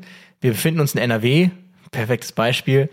Ähm, die rechtliche dich, ja. Grundlage stellt genau das Rettungsdienstgesetz NRW dar, denn nach Paragraph 12 Absatz 1 ähm, ist der Landkreis lebensfroh zuständig für den Bedarfsplan. Das heißt, wir dürfen ausschreiben. Und nach Paragraph 12 Absatz 2 soll der Be Bedarfsplan bei Bedarf angepasst werden. Spätestens aber alle fünf Jahre. Mhm. Der wir haben jetzt da. einen, genau, der Bedarf ist da. Wir haben äh, jetzt diesen, wir haben mehr Bedarf, als wir Fahrzeuge haben. Das heißt, wir dürfen den anpassen. Das ist rechtlich jetzt schon mal geklärt. So muss man das dann Stück für Stück auflösen. Das machen dann auch die Juristen. Jetzt steht aber auch in Paragraph 13 Absatz 2 Rettungsdienstgesetz NRW, dass die Verbände der Krankenkassen, auch Kostenträger genannt, bei der Ermittlung des Bedarfs zu beteiligen sind. Haben wir gemacht. Wir haben die Kostenträger schon angehört und die haben gesagt, ja, ähm, ist okay, ähm, können wir so machen. Übrigens, die Kostenträger ähm, entscheiden auch darüber oder entscheiden darüber mit, wie die Gebührensatzung eigentlich ist. Also was der RTW kostet. Der Landkreis kann jetzt nicht sagen, der RTW kostet 20.000 Euro, dann sind wir nicht mehr defizitär. Ähm, da würden die Kostenträger sagen, machen wir nicht. Also ähm, da wird immer hin und her verhandelt. Und nach Paragraph 99 GWB, Gesetz gegen Wettbewerbsbeschränkungen, ist der Landkreis lebensfroh ein öffentlicher Auftraggeber. Ist ja so, äh, öffentlich. Und bezahlt im Rahmen eines öffentlichen Auftrags die Leistungserbringer. Und das ist jetzt im NRW so, das nennt sich, das ganze Ding jetzt nennt sich Submissionsmodell. Also es gibt das Konzessionsmodell und das Submissionsmodell. Im Submissionsmodell, das ist eigentlich so das geläufigste, das ist nur vereinzelt anders, ist es so, dass ähm, der Landkreis ist der Träger, so ist es bei euch. Die Stadt Rostock Genau. schreibt aus, bezahlt euch und rechnet selber mit den Krankenkassen ab. Und wenn sie Konzessionen vergeben würde, dann dürftet ihr quasi äh, im Auftrag Ah. der Stadt Rostock ähm, Sachen machen, aber müsstet selbst mit den Krankenkassen abrechnen. Okay. Das gibt es zum Beispiel äh, in Köln. Hier hat man so ein Mischmodell. Der Krankentransport ist Konzessionsmodell. Das bedeutet, die HIOX rechnen selbst den Krankentransport mit den Kostenträgern ab. Und ähm, Rettungsdienst ist Submissionsmodell. Das bedeutet, ähm, die Stadt bzw. der Träger rechnet mit den Kostenträgern ab und bezahlt dann entsprechend die HIOX, die er beauftragt hat. Die Leistungserbringer. Okay, ich ähm, müsste mich jetzt streiten, ob wir nicht da auch das gleiche Prinzip haben bei uns in Rostock wegen KTWs und RTWs. Ach, habt, stimmt. Genau, ihr habt ja auch so eine private Geschichte, ne? Mm, Genau, Oder? deswegen. Also ich glaube, wir haben, also wir haben ja auch die privaten Krankentransporte, aber ich weiß nicht, ob die KTWs vom beispielsweise DRK, ob die nicht auch ähm, im Konzessionsmodell fahren. Werden die denn über euch disponiert, über eure Leitstelle? Über unsere oder? Leitstelle werden die disponiert, ja. Die Frage ist, ob die Re- Abrechnung dann auch über die Leitstelle geht. Ja, ich glaube, die KTW-Protokoll, nee, die gehen auch alle ins Amt, also alles gut. Äh, Submissionsmodell, ja. Das, das Lustige ist aber tatsächlich, das habe ich auch vorhin am Rande gelesen, ähm, der Träger darf die Kosten für die Leitstelle umlegen auf die, ähm, auf die ähm, Leistungserbringer. Das Ach, was? bedeutet, wäre das jetzt so, dann Ja. dürfte quasi die Stadt Rostock sagen, okay, wir geben euch Einsätze, aber die Aber Leitstelle dafür hat einen Arbeitsaufwand zahlen. 5 Ja, Euro, genau. okay. Hm. Und diese 5 Euro, äh, die bezahlt ihr uns. Also das ist echt äh, interessant.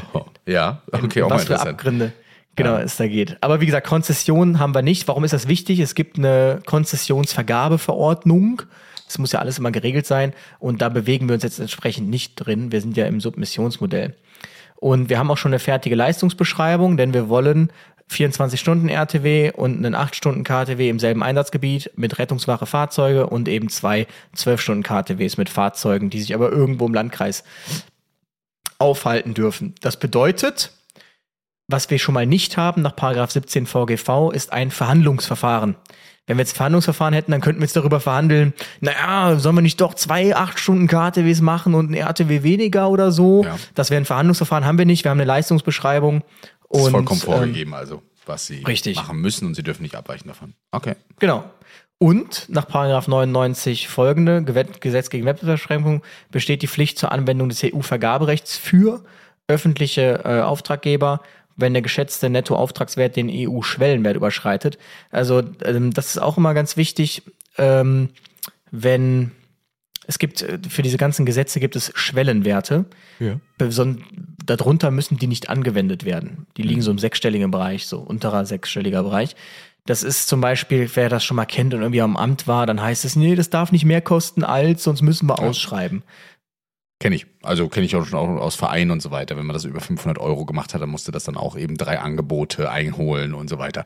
Ne? Ja, das genau. ist jetzt im kleinen Rahmen, hier etwas größerer Rahmen dann. Ne? Also das Ist aber natürlich im Sinne des Steuerzahlers, weil äh, so wird halt gewährleistet, dass äh, Steuergelder nicht verschwendet werden, in Aus Anführungsstrichen, ne? Mhm. Dass nicht immer das, das teuerste äh, gewählt wird. So, das bedeutet, ähm, wir werden den Schwellenwert hier über, überschreiten und Rettungsdienstleistungen sowieso. Das bedeutet, es ist EU-Vergaberecht. Und da gibt's ja auch dieses riesige Thema. Die Politik hat den Wunsch äh, geäußert, ähm, dass die bisher am Rettungsdienst beteiligten HIOX eine Möglichkeit zur Beteiligung erhalten. Und in einem offenen Verfahren, nach Paragraph 15 wäre das jetzt ein offenes Verfahren, Paragraph 15 VGV, das heißt, jeder darf sich bewerben. Wir sind auf Seite 3. ähm, Ich gucke einfach mal so ein bisschen mit, ja. wird jedem geeigneten Bieter die Möglichkeit zur Beteiligung eingeräumt. Umgangen werden kann das nur unter Anwendung der Bereichsausnahme. Ich weiß nicht, ob du da schon mal was von gehört hast. Die wurde hier heiß diskutiert Ja, schon, diese ja, ja, ja, ja, ja. Ich glaube, das wird auch noch hier diskutiert oder ist schon diskutiert worden. Äh, so richtig sehe ich trotzdem nicht durch. Also äh, Bereichsausnahmen geht einfach, oder lass es mich erstmal, ich glaube, Bereichsausnahme war, dass man sagt, nur die und die dürfen das annehmen. Also nur die Hilfsorganisationen dürfen eingesetzt werden oder angefragt werden oder sich bewerben. Ja, so denken das viele, dass das so wäre. So ist es aber tatsächlich Hm. gar nicht. Also das ist eingearbeitet in Paragraph 107 Gesetz gegen Wettbewerbsbeschränkung. Und zwar steht hier, ähm, dieser Teil ist nicht anzuwenden auf die Vergabe von öffentlichen Aufträgen zu Dienstleistungen des Katastrophenschutzes, des Zivilschutzes und der Gefahrenabwehr, die von gemeinnützigen Organisationen und Vereinigungen erbracht werden und die unter die Referenznummern bla bla bla bla bla fallen, mit Ausnahme des Einsatzes von Krankenwagen zur Patientenbeförderung. Genau. Also ähm, das ist ein bisschen verklausuliert. Ähm, prinzipiell nur weil die Politik sagt, ich hätte gern, dass äh, die HIOX äh, das machen, ist es nicht ausreichend für eine Bereichsausnahme.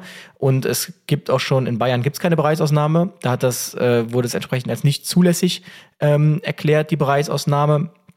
Und es ist eben ganz wichtig, dass festgestellt wird, wie hoch eigentlich das grenzüberschreitende Interesse ist Ja. an diesem Auftrag. Weil dann ist doch die Also- Bereichsausnahme das, was ich gerade beschrieben habe. Wenn man sie anwenden würde, dürfte, dann würde man sagen, es dürfen äh, wir wir bestimmen, Nur die dass es örtlichen- nur die, die örtlichen äh, Hilfsorganisationen machen. Genau, nicht, also genau, also das, das müsste man sogar auch noch prüfen. Ähm, Ja. Wenn man nämlich ins Rettungsdienstgesetz NRW schaut, da steht drin, ähm, die staatlich anerkannten Hilfsorganisationen und andere geeignete Leistungserbringer.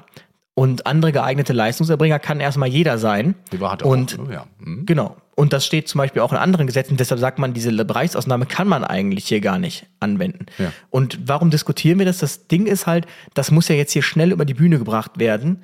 Und jetzt ist halt die Frage, gehen wir jetzt diesen Schritt und sagen, okay, Bereichsausnahme, fangen uns aber vielleicht eine Klage ein, stoppt unser Vergabeverfahren und ähm, das Ganze zieht sich zwei, drei Jahre und es wird noch schlimmer.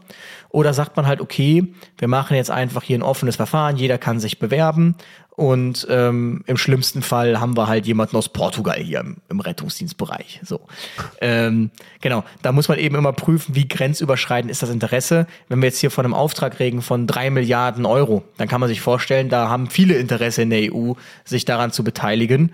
Ähm, das wird jetzt hier nicht der Fall sein.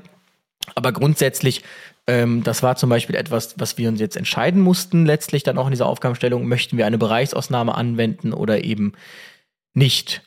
Ähm, und genau das, was ich gerade gesagt habe, hat auch das Verwaltungsgericht Düsseldorf 2020 festgestellt. In einem laufenden Verfahren zur Anwendbarkeit der Bereichsausnahme wurde darauf hingewiesen, dass zum derzeitigen Stand in NRW kein Raum zur Anwendbarkeit der Bereichsausnahme besteht. Das bedeutet, es könnte eben eine Klage drohen, wenn man das jetzt umsetzen würde. Und eigentlich ähm, ist davon abzuraten, die Bereichsausnahme anzuwenden. Und äh, verwaltungsgerechtlich ähm, ist es auch eigentlich nicht wirklich geregelt. Der ähm, EuGH hat auch nur eine Stellungnahme dazu abgegeben. Es ist alles äh, schwierig, wirklich sehr, sehr schwierig. Ähm, Fakt ist, wir ähm, haben in Paragraph 13 Rettungsdienstgesetz eben NRW eben stehen, dass rettungsdienstliche Leistungen an anerkannte Hilfsorganisationen und andere Leistungserbringer vergeben werden dürfen. Zum Beispiel die Firma Falk. Ähm, ich weiß nicht, bei euch gibt es diesen einen privaten, der immer Ehrlich? die, die Medi. Genau. Die, die, die gelben, hm? genau. Ja. Ja, genau. Und wenn die günstiger sind oder wirtschaftlicher, darf das, ähm, darf das passieren. Warum Ja, ist das so es, wichtig? Äh, bei uns passiert jetzt, dass äh, zum Beispiel diese Firma äh, ja lange den Unitransport gemacht hat bei uns und äh, dann musste das ausgeschrieben werden und jetzt ist eine Firma aus ähm, Marburg, glaube ich, ja, aus Marburg hier oben, so Ruhr-Medic aus dem Ruhrgebiet. Ja, und die äh, machen jetzt das Ganze, aber das ist auch aufgrund so einer Ausschreibung dann eben entstanden. Stimmt, ich erinnere mich, ja. Mhm. Genau. Und ähm, zur Bere Umsetzung der Bereichsausnahme muss der Wettbewerb auf gemeinnützige Organisationen beschränkt werden. Mhm. Und das Ding ist, laut Rettungsdienstgesetz NRW, und so steht es auch in allen anderen Rettungsdienstgesetzen, also nicht in allen anderen, aber in sehr vielen steht es auch so drin, dass eben gemeinnützige Organisationen und andere Leistungserbringer die Möglichkeit erhalten sollen. Und damit ist das Thema Bereichsausnahme eigentlich dann auch schon vom Tisch. Ja. Und ähm, deshalb habe ich eben auch gesagt, okay, offenes Verfahren geht schneller, dann haben wir keine Klage. Denn das ist hier in NRW so, hier wird, oder generell im Rettungsdienst, wird direkt geklagt. Äh, Wenn irgendeiner den Eindruck hat, er hätte den Zuschlag kriegen müssen, wird erst geklagt, geklagt, geklagt. Und ja, jetzt haben wir in Paragraph 97 das äh, der Gesetz gegen Wettbewerbsbeschränkung, das Gebot der Losaufteilung. Genau. Denn wir müssen kleinen und mittelständischen Unternehmen eine Beteiligung ermöglichen. Ähm, Das an heißt also, Ganzen. man äh, wird das, kann das auch aufteilen. Also, dass eine Man muss 24 sogar. Stunden RTW macht, in einer 8 Stunden KTW. Richtig, Das heißt, genau. es muss nicht immer alles von einem, weil damit äh, Nee. habe ich schon schlechte Erfahrungen, zumindest von schlechten Erfahrungen gehört. Wenn einer sagt, ja, ich mache alles und dann kann er es doch nicht genau. leisten. Hm. Das nennt sich im, äh, auch im Juristenjargon Klumpenrisiko. Das heißt, ähm, eine Gesamtvergabe wird nicht erwogen, um das Klumpenrisiko zu vermeiden. Denn wie du sagst, wenn wir jetzt alles einer Hiok geben, dann reicht es, dass dieser Hiok Probleme hat, dann haben wir alles nicht mehr besetzt. Und es gibt ja, wie gesagt, dieses Gesetz gegen Wettbewerbsbeschränkung. Es geht eben darum, dass jeder die gleichen Chancen haben muss in der EU. Und damit kleine und mittelständische Unternehmen die Möglichkeit haben, sich zu beteiligen, musst du die Lose entsprechend klein machen. Dass zum Beispiel ein, das haben wir ganz oft eigentlich, in jeder Stadt gibt es so einen Dienstleister, der macht das seit 80 Jahren, der hat nur einen RTW, privat, keiner weiß irgendwie, hier ist es die Firma, ich glaube Spieß oder so, ich weiß es gerade gar nicht. Ähm, ein privater Anbieter und dem wird eben das Ganze ermöglicht aufgrund des Gesetzes gegen Wettbewerbsbeschränkung. Das bedeutet, ähm, wir nehmen eine sogenannte Loslimitierung vor. Nicht jeder äh, kann quasi alles gewinnen. Und hier unterscheidet man jetzt wieder eine Angebots- und Zuschlagslimitierung. Du kannst jetzt also entweder sagen, ähm, jeder darf nicht alles bekommen. Also du kannst dich auf alles, du bewirbst dich und dann bekommst du einen limitierten Zuschlag. Du kannst nicht alles bekommen, sondern ich entscheide, was du bekommen kannst, maximal.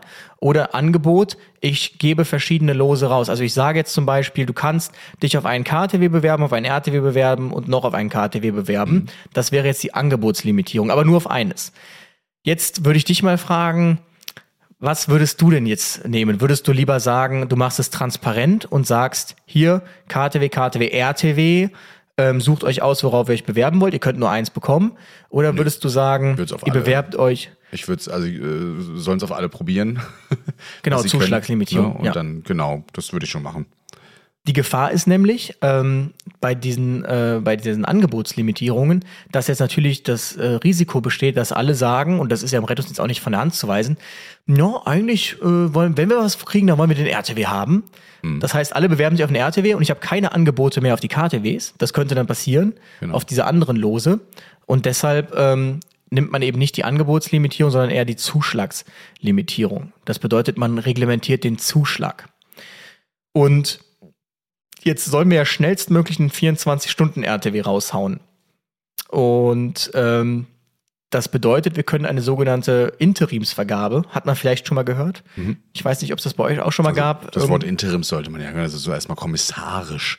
Ja, Genau. Erstmal vorläufig jemanden, der das übernimmt, quasi. Ja. Die ist in Paragraph 14 Absatz 4 Satz 3 VGV definiert. Die Voraussetzung ist eine äußerst dringliche und zwingende Gründe. Würdest du sagen, dass die gegeben sind? Die sind ja für den- gegeben, ja. Ja. Ähm, d- Die Nachfrage ist da, die ist viel höher als das, was was man hier anbietet in diesem Fall. Und äh, wir brauchen hier einen Rettungswagen. Ja, Richtig, jetzt. deshalb dürfen wir jetzt vorgeschaltet Interims vergeben und das ist ein sogenanntes Verhandlungsverfahren ohne Teilnahmewettbewerb Mhm. nach Paragraph 17 VGV. Das bedeutet im Prinzip, ähm, ich gehe jetzt auf das DRK zu, auf die Unita zu und sage, hört mal, könntet ihr einen 24-Stunden-RTW besetzen für ein Jahr bis zum 1.6.23. Und das ist eben zulässig, aber nicht, auch nicht unbegrenzt, sondern zulässig, ähm, wenn akute Versorgungsdefizite bestehen, und das haben wir hier. Und ähm, das bedeutet, wir können das entsprechende Interims äh, vergeben und da auf eine HIOC zugehen. Trotzdem müssen wir das in die Ausschreibung, die kommt, mit aufnehmen als ganz normales ähm, Angebot. Also es kann jetzt passieren, dass ich sage, Jo, Anita, könnt ihr das machen? Die sagen, ja, machen wir. Wir bewerben uns auch da drauf und Ja. dann, hm, leider, sorry, äh, ihr habt das jetzt ein Jahr gut gemacht, aber das DRK war günstiger, wirtschaftlicher, die bekommen jetzt den RTW, den ihr jetzt interimsmäßig. Das ist auch möglich dann also immer. geregelt sein. Nicht, dass sie nachher sagen, ja, also wir haben jetzt hier aber schon Personal für zwei Jahre eingestellt. Äh, Genau, Das ist doof. das ist dann Pech, persönliches Pech. Aber das ist, da sieht man dann wieder, das ist halt Vergaberecht. Ne? Also ähm, das ist nicht so einfach da zu tricksen, in Anführungsstrichen. Jetzt haben wir diesen acht Stunden KTW, sieben Tage, der auf das Einsatzgebiet des RTW beschränkt werden soll. Das bedeutet, ähm, man darf jetzt eine sogenannte Allokation vornehmen, auch wieder Juristendeutsch. Wir dürfen einen Einsatzschwerpunkt festlegen. Das ist auch wichtig. Es könnte jetzt zum Beispiel sein, wir haben jetzt diesen, ein, eine Karte erstellt und da steht drin, in diesem Bereich muss der RTW stehen. Und da muss jetzt natürlich eine Liegenschaft ähm, gebaut werden. Jetzt geht, da hat der Bauer Heiner da ein Feld. Jetzt gehen die Johanniter zu dem und sagen, hör mal, Bauer Heiner, wir würden gerne ähm, hier so und so viel Quadratmeter mieten und bauen. Geht das? Pacht. Dann sagt der Bauer Heiner, ja, ja, hier, äh, keine Ahnung, 100.000. Dann kommt das DRK am nächsten Tag, hör mal, wir kennen uns doch schon so lange. Dann kann, sagt er 50.000. Und dann kommen die Malteser und den kennt er noch besser oder die Tochter hat was mit dem Chef und dann sagt er, ja, 10.000 oder ich schenke euch das für ein Jahr, keine Ahnung Ja. was. Ihr macht ja einen guten Job. Das kann der machen. Er kann allen, allen Anbietern einen anderen Preis nennen, den die natürlich in ihrer ähm, berücksichtigen müssen, in ihrer, äh, in ihrer Berechnung. Und deshalb muss es wirklich begründet sein, dass wir einen Radius so stark vorgeben. Also es gibt zum Beispiel auch so, so Geschichten, dass man in so einem bebauten Umfeld eine Rettungswache haben will, wo schon eine besteht, dass kein Externer eine Chance hat, da eine Rettungswache zu bauen, außer der, der die schon hat. Deshalb bekommt immer dieser eine den Zuschlag dort, weil der seine Rettungswache seit 100 Jahren dort hat. Und ähm, deshalb muss man das ganz klar begründen, weil sonst würdest du den Gesetz schon wieder, äh, den Wettbewerb schon wieder einschränken. Und ähm, hier kann man eben diesen KTW, dass der mit dem RTW zusammenstehen soll, das wird hier dadurch begründet, diese Allokation, ähm, Verknüpfung mit dem Ort, weil eben das Krankenhaus so viele Verlegungen hat und der KTW primär dafür vorgesehen ist. Bei den anderen zwei KTWs ist es ja so, die haben eine 60 Minuten Bedienstzeit. Von 60 Minuten dürfen also überall im Landkreis stehen. Hier ist keine Allokation gerechtfertigt. Das heißt, ich könnte jetzt als Hilfsorganisation, sagen wir mal, äh, ich baue jetzt diese Wache dorthin für dieses Interimsjahr, weil ich diesen Interimszuschlag jetzt bekommen habe erstmal und bau, gehe das Risiko ein, baue da eine Wache hin. Ähm, könnte mir also schon begünstigen, dass ich nachher auch den Auftrag bekomme, weil ich schon eine Wache habe. Genau, richtig. Gebietes. Das wäre das wäre natürlich all in. Ja. Ähm, der Landkreis hat ja gesagt, er würde vorübergehend hätte er eine äh, Örtlichkeit, aber halt nur für einen RTW, die klassische Interimswache, nichts hält länger als das Provisorium. genau. Könnte aber die HIOC machen und könnte auch einen Vorteil ähm, bringen. Ich weiß jetzt nicht, wenn jetzt natürlich das irgendwie volles Land ist und das sind 1000 Hektar Wald einfach nur und es, äh, dann bringt es dir wahrscheinlich nichts. Ist das jetzt natürlich alles dünn bebaut und so und die Flächen sind sowieso eng und man schnappt sich da einfach so eine Fläche und sagt, okay, wir haben sie jetzt erstmal, dann kann einem das schon einen Vorteil geben. Ja. Ja, so. Ich weiß allerdings nicht, inwiefern die Hiox da so pokern. Würde mich jetzt auch mal interessieren. Äh, man steckt, man kriegt da ja leider nie was von mit, so im Einsatzdienst, wie das so hinter den ähm, äh, Kulissen läuft. So, und dann ähm, haben wir halt auch noch eine äh, temporäre Liegenschaft für den RTW, die wir erstellen und was aber trotzdem Gegenstand der Ausschreibung ist, ist die Gestellung der Fahrzeuge und Liegenschaften. So, jetzt haben wir schon festgestellt, ähm, es macht jetzt keinen Sinn, den acht Stunden KTW, der nur für das Krankenhaus da ist, und den RTW getrennt zu vergeben, weil dann würde ich ja auch zwei Rettungswachen fordern. Das würde die Sache nur zu verkomplizieren. Das heißt, wir machen ein Los, dieser RTW und der KTW, die würden dann auf einer Wache stehen. Klassischerweise kennt man ja auch eigentlich so. Und ist ja bei euch sogar auch so, ne? Das ist zwar kein beteiligter, am Rettungsdienst beteiligter KTW, aber bei euch ist ja auch RTW, KTW. Genau. Und ähm, deshalb wird das als gemeinsames Los vergeben. Bei den zwei 12-Stunden-KTWs ähm, könnten wir jetzt einzelne Lose vergeben. Das bedeutet, dass eine Ersatzvornahme in vollem Umfang im Falle eines Ausfalls unwahrscheinlich ist. Also wenn jetzt ein Hiok sagt, wir können nicht mehr, dann, ähm, dass wir jetzt Ersatz suchen müssen, wieder den KTW neu vergeben Wäre würden, ist so unwahrscheinlich. groß dann, ne? Also- Genau, richtig. Das Risiko ist einfach geringer. Ähm, und die Wahrscheinlichkeit steigt, dass eben die Hiox einen Zuschlag erhalten. Also wir würden dem Wunsch der Politik gerecht werden, weil je mehr Lose, desto mehr Wahrscheinlichkeit. Ähm, und da können wir eben auch keine örtliche Vorgabe machen. Die dürfen irgendwo im Landkreis stehen. Das ist im Krankentransport so, sofern man sich eben im Einsatzgebiet befindet. Wir machen eine Zuschlagslimitierung immer für ein Los. Das heißt, du kannst ein Los bekommen. Entweder du bekommst das Los A, nennen wir es jetzt mal. Das ist RTW, KTW. Du bekommst das Los B, 12 Stunden KTW oder Los C, 12 Stunden KTW. So. Jetzt ähm, ist es wichtig, wir haben jetzt ein Verhandlungsverfahren ohne Teilnahmewettbewerb. Das ist die sogenannte Interimsvergabe, haben wir gerade schon gesagt. Ähm, da schicken wir jetzt die Teilnahmeanträge raus und jetzt können die alle sagen, äh, was sie in der Lage sind, da zu leisten. Und abschließend müssen wir nur eines tun. Wir müssen ähm, keine verhandelbaren Mindestanforderungen oder Zuschlag, ähm, Zuschlagskriterien festlegen.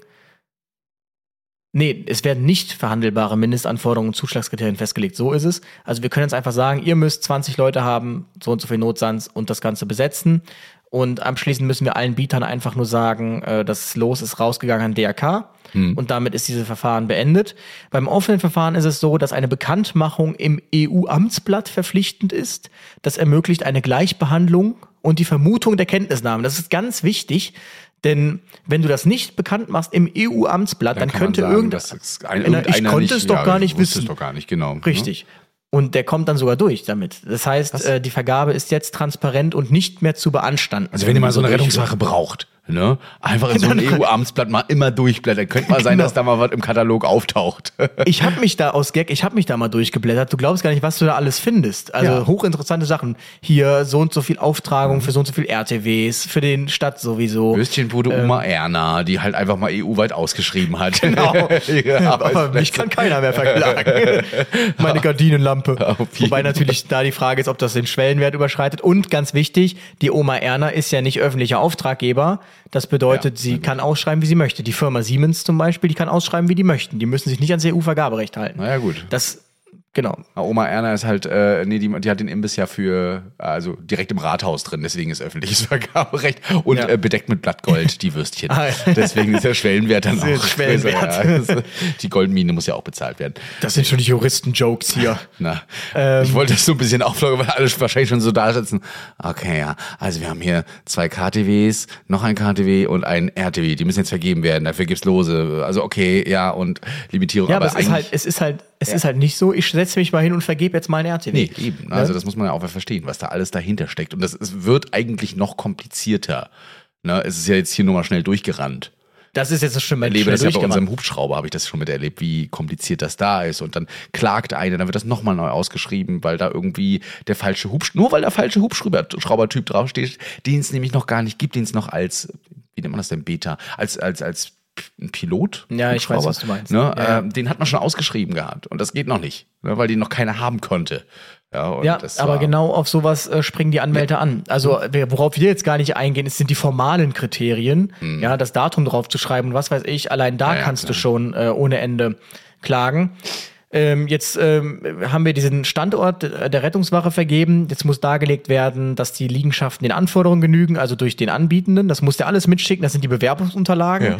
Der muss ähm, sagen, dass es am planerisch festgelegten Standort ist, dass es eine Rettungswache nach DIN 13049 ist, dass ausreichend Stellplätze vorhanden sind für RTW, KTW und die jeweiligen Räumlichkeiten für das Personal entsprechend auch vorgehalten werden. Ja, also äh, nur mal so Side Side Fact, also jeder RTW, KTW hat eine gewisse Quadratmeteranzahl, die er haben Ja. muss, ne, mindestens und so weiter. Ja, Also das, selbst das Wird ist mal mehr, mal geregelt. weniger. Ja, genau. Hm.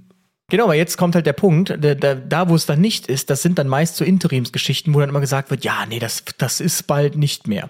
Und das ist halt das Problem, wenn du dich in diesem Interimsgedönse bewegst, ähm, da kannst du im Prinzip alles machen, weil es ist ja jetzt schnell notwendig.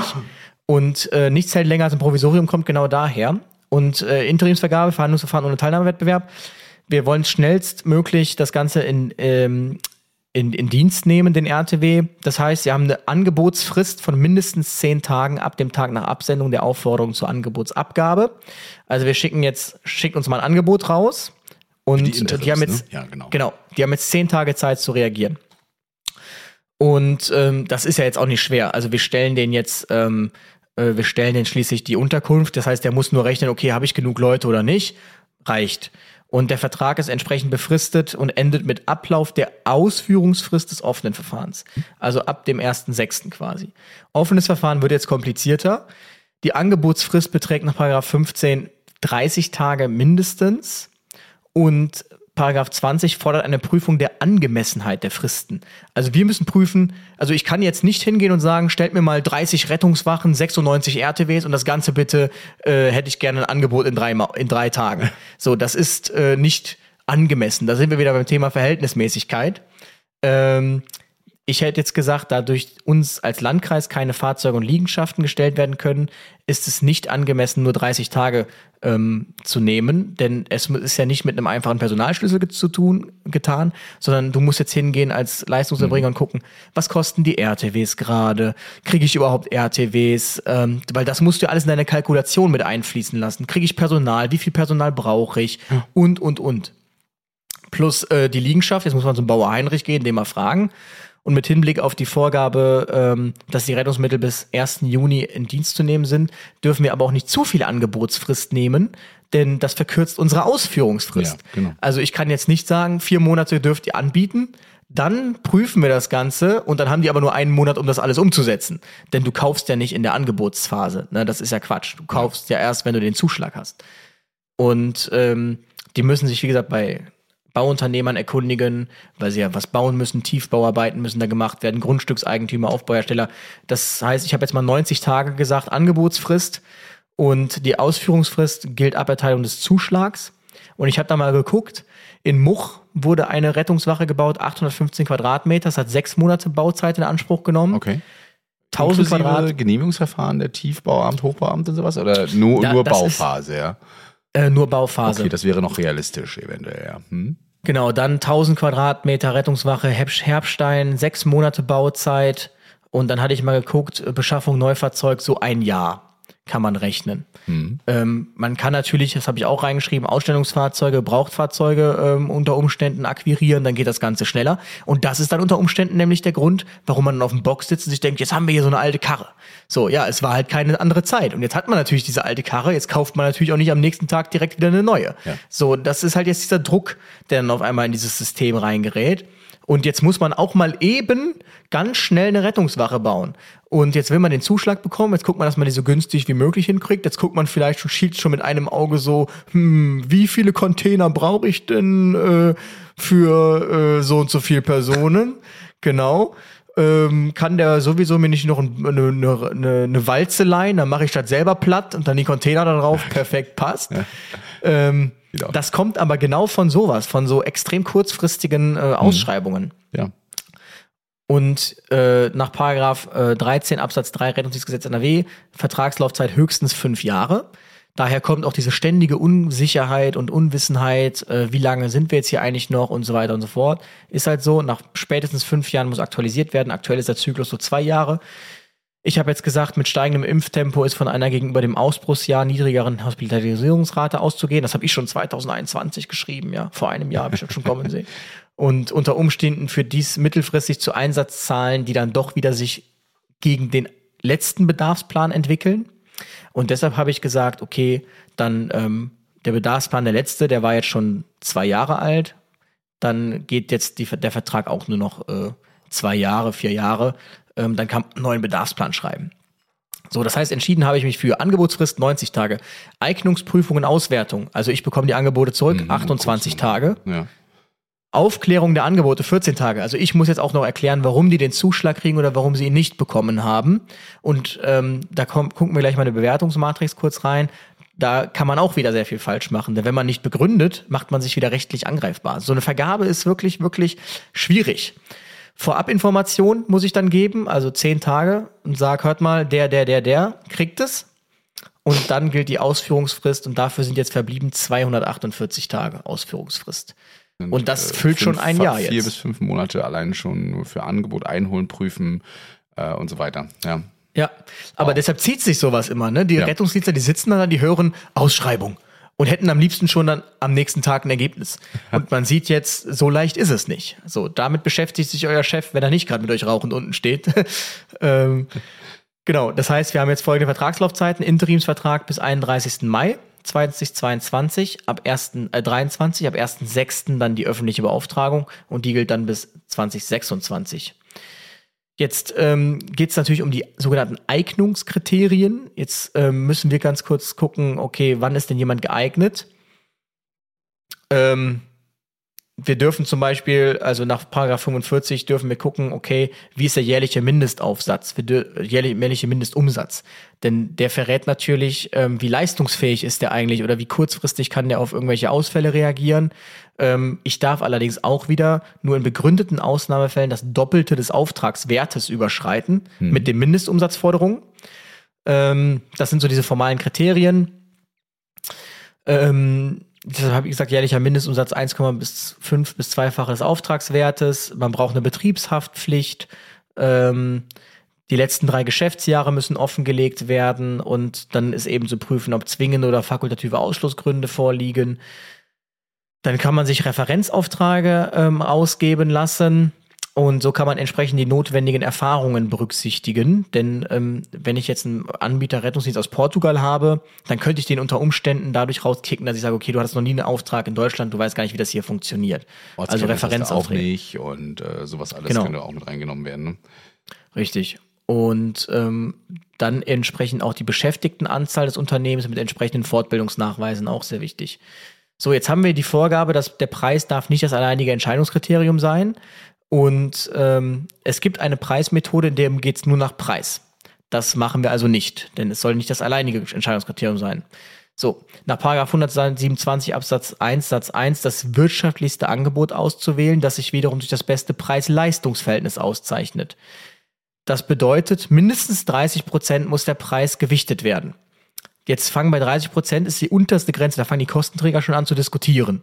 Das bedeutet, man ähm, hat auch in Paragraph 2a Red G NRW ein Wirtschaftlichkeitsangebot, äh, Gebot, und das ist wiederum in Paragraph 12 Satz Sozialgesetzbuch 5 definiert.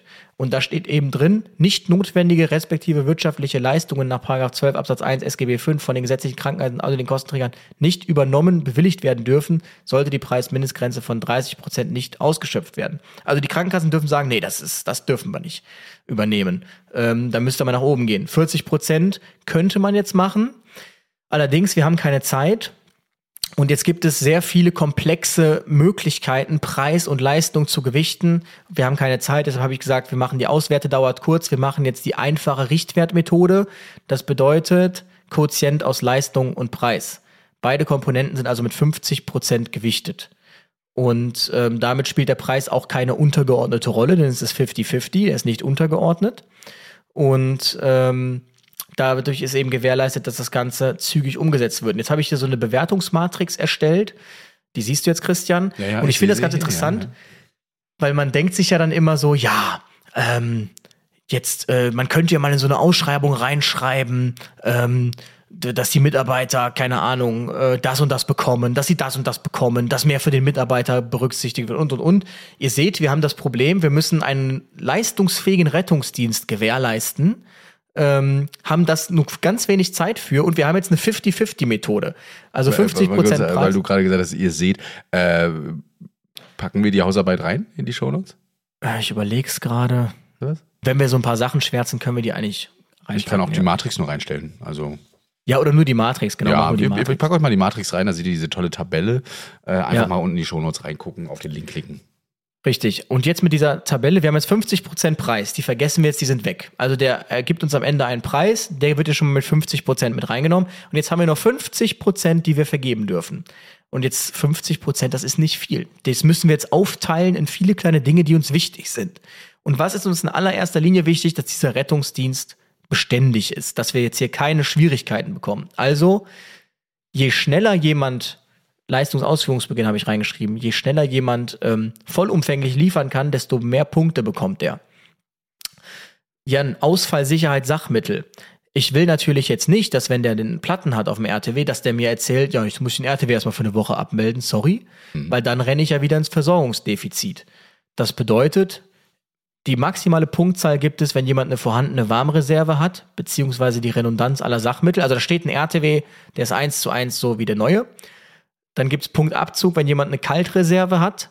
Das bedeutet, da steht ein RTW, da ist aber nichts drin, musst du alles umpacken, weil dann geht der RTW außer Dienst, dauert, umtakeln. Und null Punkte gibt es, wenn durch Laie eine Ersatzgestellung ähm, akquiriert wird. Also wenn jemand Das sagt, ja ja, ich ja. leihe mir Mhm. dann, weil das dauert ja wieder. Ja, ne? Oder so. Dann Ausfallsicherheit Fahrzeuge. Ähm, genau das gleiche wie bei Sachmittel, genau wie gerade aufgeführt. Dann Personalkonzept. Ich möchte ja, dass die immer bereit sind, immer liefern. Da haben wir jetzt übrigens gerade Gewichtungspunkte, Leistungsausführungsbeginn war 25 Punkte, Ausfallsicherheit Sachmittel 12,5, Ausfallsicherheit Fahrzeuge 12,5. Wir sind jetzt also bei 50. So. 50 Punkten, nicht Prozent, ganz wichtig. 50 Punkten. Wir müssen auf 100 Punkte und dann haben wir die 50 Prozent. Ähm, Personalkonzept geben wir 12,5 Punkte. Höchste Punktzahl für eine Opt-out-Regelung im Arbeitsvertrag. Also der Christian darf 60 Stunden arbeiten, nicht, Yeah. nur, nicht nur 48. Dann Transportführeranteil größer 70 Prozent, also viele Notfallsanitäter. Also auch wenn notstandskrank sind, müssen die mir nicht den RTW abmelden. Und SMS-Alarmierung und Möglichkeit, Mitarbeiter aus Betriebsstandorten außerhalb des Landkreises abzuziehen, gibt volle Punktzahl. Also wenn ich quasi die Mitarbeiter über SMS erreiche, Group Alarm, das ist eigentlich die Regel. Und sogar hingehen könnte und sagen könnte, okay, das machen zum Beispiel, glaube ich, einige Hioks, die sagen halt, ja, ja, wir können ja dann zum Beispiel aus, ähm, aus, keine Ahnung, Rostock könnte zum Beispiel aus Schwerin Leute holen, Ja. notfalls, dann würden wir den RTW besetzt kriegen. Das gibt maximale Punktzahl. Wenn der Transportführeranteil kleiner ist, ähm, gibt es halt nur die Hälfte der Punkte und am wenigsten Punkte gibt es, wenn, wenn äh, keine SMS-Alarmierung besteht und auch keine Opt-out-Regelung besteht. So, jetzt haben wir schon äh, 50, 12,5, jetzt kommen die nächsten 12,5, da sind wir schon bei 75. Personalstamm, kleiner 50 Prozent mit mindestens dreijähriger Berufserfahrung gibt die wenigste Punktzahl und die Maximumpunktzahl gibt es, wenn 70 bis 100 Prozent mindestens dreijährige Berufserfahrung im Landkreis haben, in unserem Landkreis. In Landkreis, Dadurch ja. kommen die Hioks dann natürlich wieder mit ins Boot, die schon länger dabei sind. So, jetzt haben wir schon 75 Punkte vergeben. Jetzt PSNV-Versorgung habe ich mit reingenommen, mit 6,25 gewichtet, also am wenigsten. Ich hätte nicht gedacht, dass es trotzdem gewichtet wird überhaupt. Ja, das, das ist mehr oder weniger tatsächlich auch nur. Bei dem einen mehr, beim anderen weniger. Ich habe gesagt, ähm, wenn es ein Kooperationsverhältnis mit einer Psychotherapiepraxis gibt oder eben wenn gewährleistet ist, dass ein Mitarbeiter ähm, zum sozialen Ansprechpartner qualifiziert wird innerhalb der nächsten äh, zwei Jahre, dann gibt es die niedrigste Punktzahl. Wenn ähm, einer von beiden schon vorhanden ist, dann gibt es die mittlere Punktzahl und wenn es alles gibt, dann gibt es die höchste Punktzahl. 6,25 trotzdem nur, das ist nix. Und dann Effizienz der Hygieneschutzmaßnahmen. Ich will ja auch, dass da nicht ein Corona-Ausbruch ist oder dass, dass sich irgendwelche Keime ausbreiten. Das heißt, wenn es kein Dosiersystem gibt, sondern nur eine Anmischung mittels äh, Messinstrumente wie Messbecher, das ist die niedrigste Stufe. Ja, also ich nehme mal einen Becher, ja, das passt schon. Dann gibt es null Punkte. Wenn es ein analoges Dosiersystem gibt, es gibt es, da muss man sowas drehen Ja. auf eine Zahl und dann, dann ist es vordosiert. Genau. Dann gibt es die mittlere Punktzahl und wenn es ein Mikroprozessor gesteuertes Dosiersystem gibt, das heißt, ich tippe ein 5% und dann kommen 5% raus, dann gibt es die volle Punktzahl. Auch 6,25 Punkte. Und der letzte Punkt, denn dann sind wir jetzt schon bei 100, Effizienz des Melde- und Berichtswesens. Das bedeutet, wenn es ein voll digitalisiertes Melde- und Berichtswesen mit TÜV-zertifiziertem QM-System gibt, dann gibt es volle Punktzahl. Und wenn es nur alles analog ist, dann gibt es gar keine Punkte. Oder kein TÜV-Siegel, gar keine Punkte. Wir sehen also, ähm, dieser Mitarbeiter, der kommt jetzt bei diesen 100 Punkten, die wir in der Bewertungsmatrix, um die Leistung zu berücksichtigen. Den Preis haben wir ja schon mit 50 Prozent. Das alles sind jetzt fließt mit 50 Prozent ein als Leistung. Können wir den Mitarbeiter nur in einem Punkt berücksichtigen, nämlich in diesen Hygieneschutzmaßnahmen mit 6,25 Prozent. Und der Rest ist nur damit wir einen leistungsfähigen Rettungsdienst haben. Und das sind ja alles Dinge, da würdest du ja nicht sagen, nee, das nehmen wir raus. Weil wenn du jetzt anfängst mit, äh, die Mitarbeiter sollen eine schöne Frisur haben und die sollen täglich Maniküre, Pediküre haben, das ist ja alles schön und gut. Aber wenn die, wenn es heißt, dass der Arbeitgeber dir jede Woche dich anruft und sagt, hört mal, äh, ich muss den RTW abmelden, weil der ist kaputt und ich habe keinen Ersatz und äh, übrigens, ich habe auch keine Wifi geht auch nicht richtig und so weiter. Ja. Richtig, ich habe nur einen Notfallsanitäter, der ist krank, dann, ähm, dann steigt euch die Politik natürlich auch auf die Füße. Ja. Und deshalb, ja, blieb jetzt nur hier Platz für 1, 2, 3, 4, 5, 6, 7, 8 Punkte und davon ein Punkt für den Mitarbeiter. Und ähm, was jetzt passiert ist, jeder ähm, sagt jetzt, ähm, was er hat. Also man sagt, gibt dem diese Matrix, dann trägt sich jeder ein und dann rechnet man entsprechend die Punkte zusammen, teilt das durch den Preis und dann der, der das beste Preis-Leistungs-Verhältnis hat, der gewinnt dann letztlich und kriegt den Zuschlag. Und das ist auch ganz nüchtern so. Man muss natürlich ähm, das Ganze begründen können, aber so läuft im Prinzip eine Ausschreibung. Ja, also, wenn ihr jetzt Lust habt, mal so eine Rettungswache zu gründen, ja, erstmal guckt ihr in diesen EU-Katalog, also guckt mal rein, ob es Oma Erna wird oder doch eine Rettungswache. hast du dir gemerkt, Das fand Amtsblatt. ich, das Amtsblatt, ja, das fand ich, fand ich gut. Echt, gucke ich auch mal äh, demnächst rein, was ich dann noch so abschöpfen kann. Und ähm, nee, aber dann äh, wisst ihr auf jeden Fall, wo Ja, ihr euch alles Also, drauf einlassen müsst. Und vor allem, was da im Hintergrund alles so läuft. Genau. Und, und wie lange das jetzt dauert und warum eigentlich, ähm, also warum wir eigentlich Opt-out-Arbeitsverträge haben, weil ihr merkt, wenn euer Arbeitgeber sagt, nee, nee, habt ihr nicht Opt-out, dann wird er unter Umständen die nächste Ausschreibung gar nicht gewinnen, weil das bedeutet das ja auch, weil er nämlich schlechter gewichtet wird. Und deshalb ähm, sind die Dinge so deshalb sind die Arbeitsverträge, wie sie sind. Deshalb ähm, sind, äh, gut, ich meine natürlich beim Thema Desinfektions-, Hygieneschutzmaßnahmen, also ich habe noch nie einen Mikroprozessor gesteuertes Dosiersystem gehabt. Ähm, du schon? Ja, wir haben eins. Also wir Ach, drücken krass. auf den Knopf und dann geht das äh, fertig dosiert Siehste? in den Siehste, Eimer. Vielleicht steht das bei euch in der Ausschreibung mit drin. Ja. Und deshalb gibt es auch diese nervigen TÜV-Zertifizierungen, weil ohne TÜV-Siegel kriegst du gar keine Ausschreibung Nee, mehr. müssen wir auch überprüfen, Ähm, da sind die ganz akribisch dahinter. Also ich habe jetzt auch schon mal verglichen so mit meiner Wache. Da ist schon echt, äh, ich glaube, wir würden schon echt eine gute Punktzahl bekommen. Muss ich mal sagen, auch für das, was äh, unser Arbeitgeber da so der Hansestadt leistet und gibt. Und man weiß dann auch manche, also jetzt, wo man das so manchmal hört, weiß man noch, ah ja, deswegen und deswegen und aha, deswegen macht er das so, der da oben. Ne? Ja. Also Also, insbesondere das mit den, den Arbeitsverträgen, das ist eigentlich überall drin. Ich habe da auch mal so eine Ausschreibung zu gesehen, ähm, so eine ähnliche. Und ähm, da wurde zum Beispiel in dieser einen Ausschreibung, da wurde nur gesagt, Opt-in oder Opt-out-Regelung. Und da wurde aber nicht gesagt, Opt-out ist besser, Opt-in ist schlechter. Mhm. Direkt gegen geklagt, hat gesagt, hier wurde nicht begründet, Gericht gesagt, zulässig, ähm, direkt Einspruch und ähm, da musste das ausdifferenziert werden. Aber ja, deshalb haben wir SMS-Alarmierungen, deshalb ist das alles so, weil man sonst ähm, entsprechend ganz schlecht bepunktet wird und unter Umständen seine Ausschreibung verliert. Und ähm, man sieht also, dass äh, wenn man sich dann fragt, wie einer eigentlich eine Ausschreibung kriegen kann, ähm, obwohl er doch gar nicht, äh, obwohl er doch genau dieselben Sachen hat, dann war der einfach günstiger. Das ist dann in diesem ähm, Preis-Leistungs-Ding. Ja, auf jeden Fall Fall. super spannend, was im Hintergrund immer noch so, also auch wenn man eine Wache hat, das muss man ja auch immer noch weiterhin leisten, ansonsten verliert man irgendwann den Anspruch, beziehungsweise bei der nächsten Ausschreibung könnte das dann kritisch werden, ähm, Und- das weiter zu behalten. Man muss äh, sich ja auch überlegen, diese 6,25 Prozent beziehen sich ja jetzt nur auf die Leistung. Preis sind ja nochmal 50 Prozent. Das heißt, eigentlich Personal ist fast unerheblich. Also selbst wenn jemand sagt, ähm, das Einzige, was mit Personal hier PSNV, wenn jemand sagt, "Pff, haben wir gar nichts, interessiert mich nicht, selbst dann spiegelt sich das wahrscheinlich, wenn der nur einen Ticken günstiger ist, ein paar hunderte Euro, Ja. spiegelt sich das wahrscheinlich nicht mal wieder, wenn das jemand doch hat, weil es einfach in dieser Gesamtgeschichte sind es ja gar nicht 6,25, sondern nur 3,13 Prozent macht das dann aus am Gesamten. Und ähm, der ist Rest ist einfach Preis und Su ja. Super spannend, weil, äh, also kannst mal sehen. Ja, ich, vorher dachte ich so, oh Gott, Ja, das wird heute ein Podcast. Ne? Äh, aber danach, danach ist man immer wieder schlauer, weil man einfach merkt, was da so hintersteckt. Das ist nicht einfach mal nur so ein Gebäude anmieten oder mal eine RDW reinstellen und ein bisschen Personal rein und dann machen sie einen schö- schönen Frühstückstisch.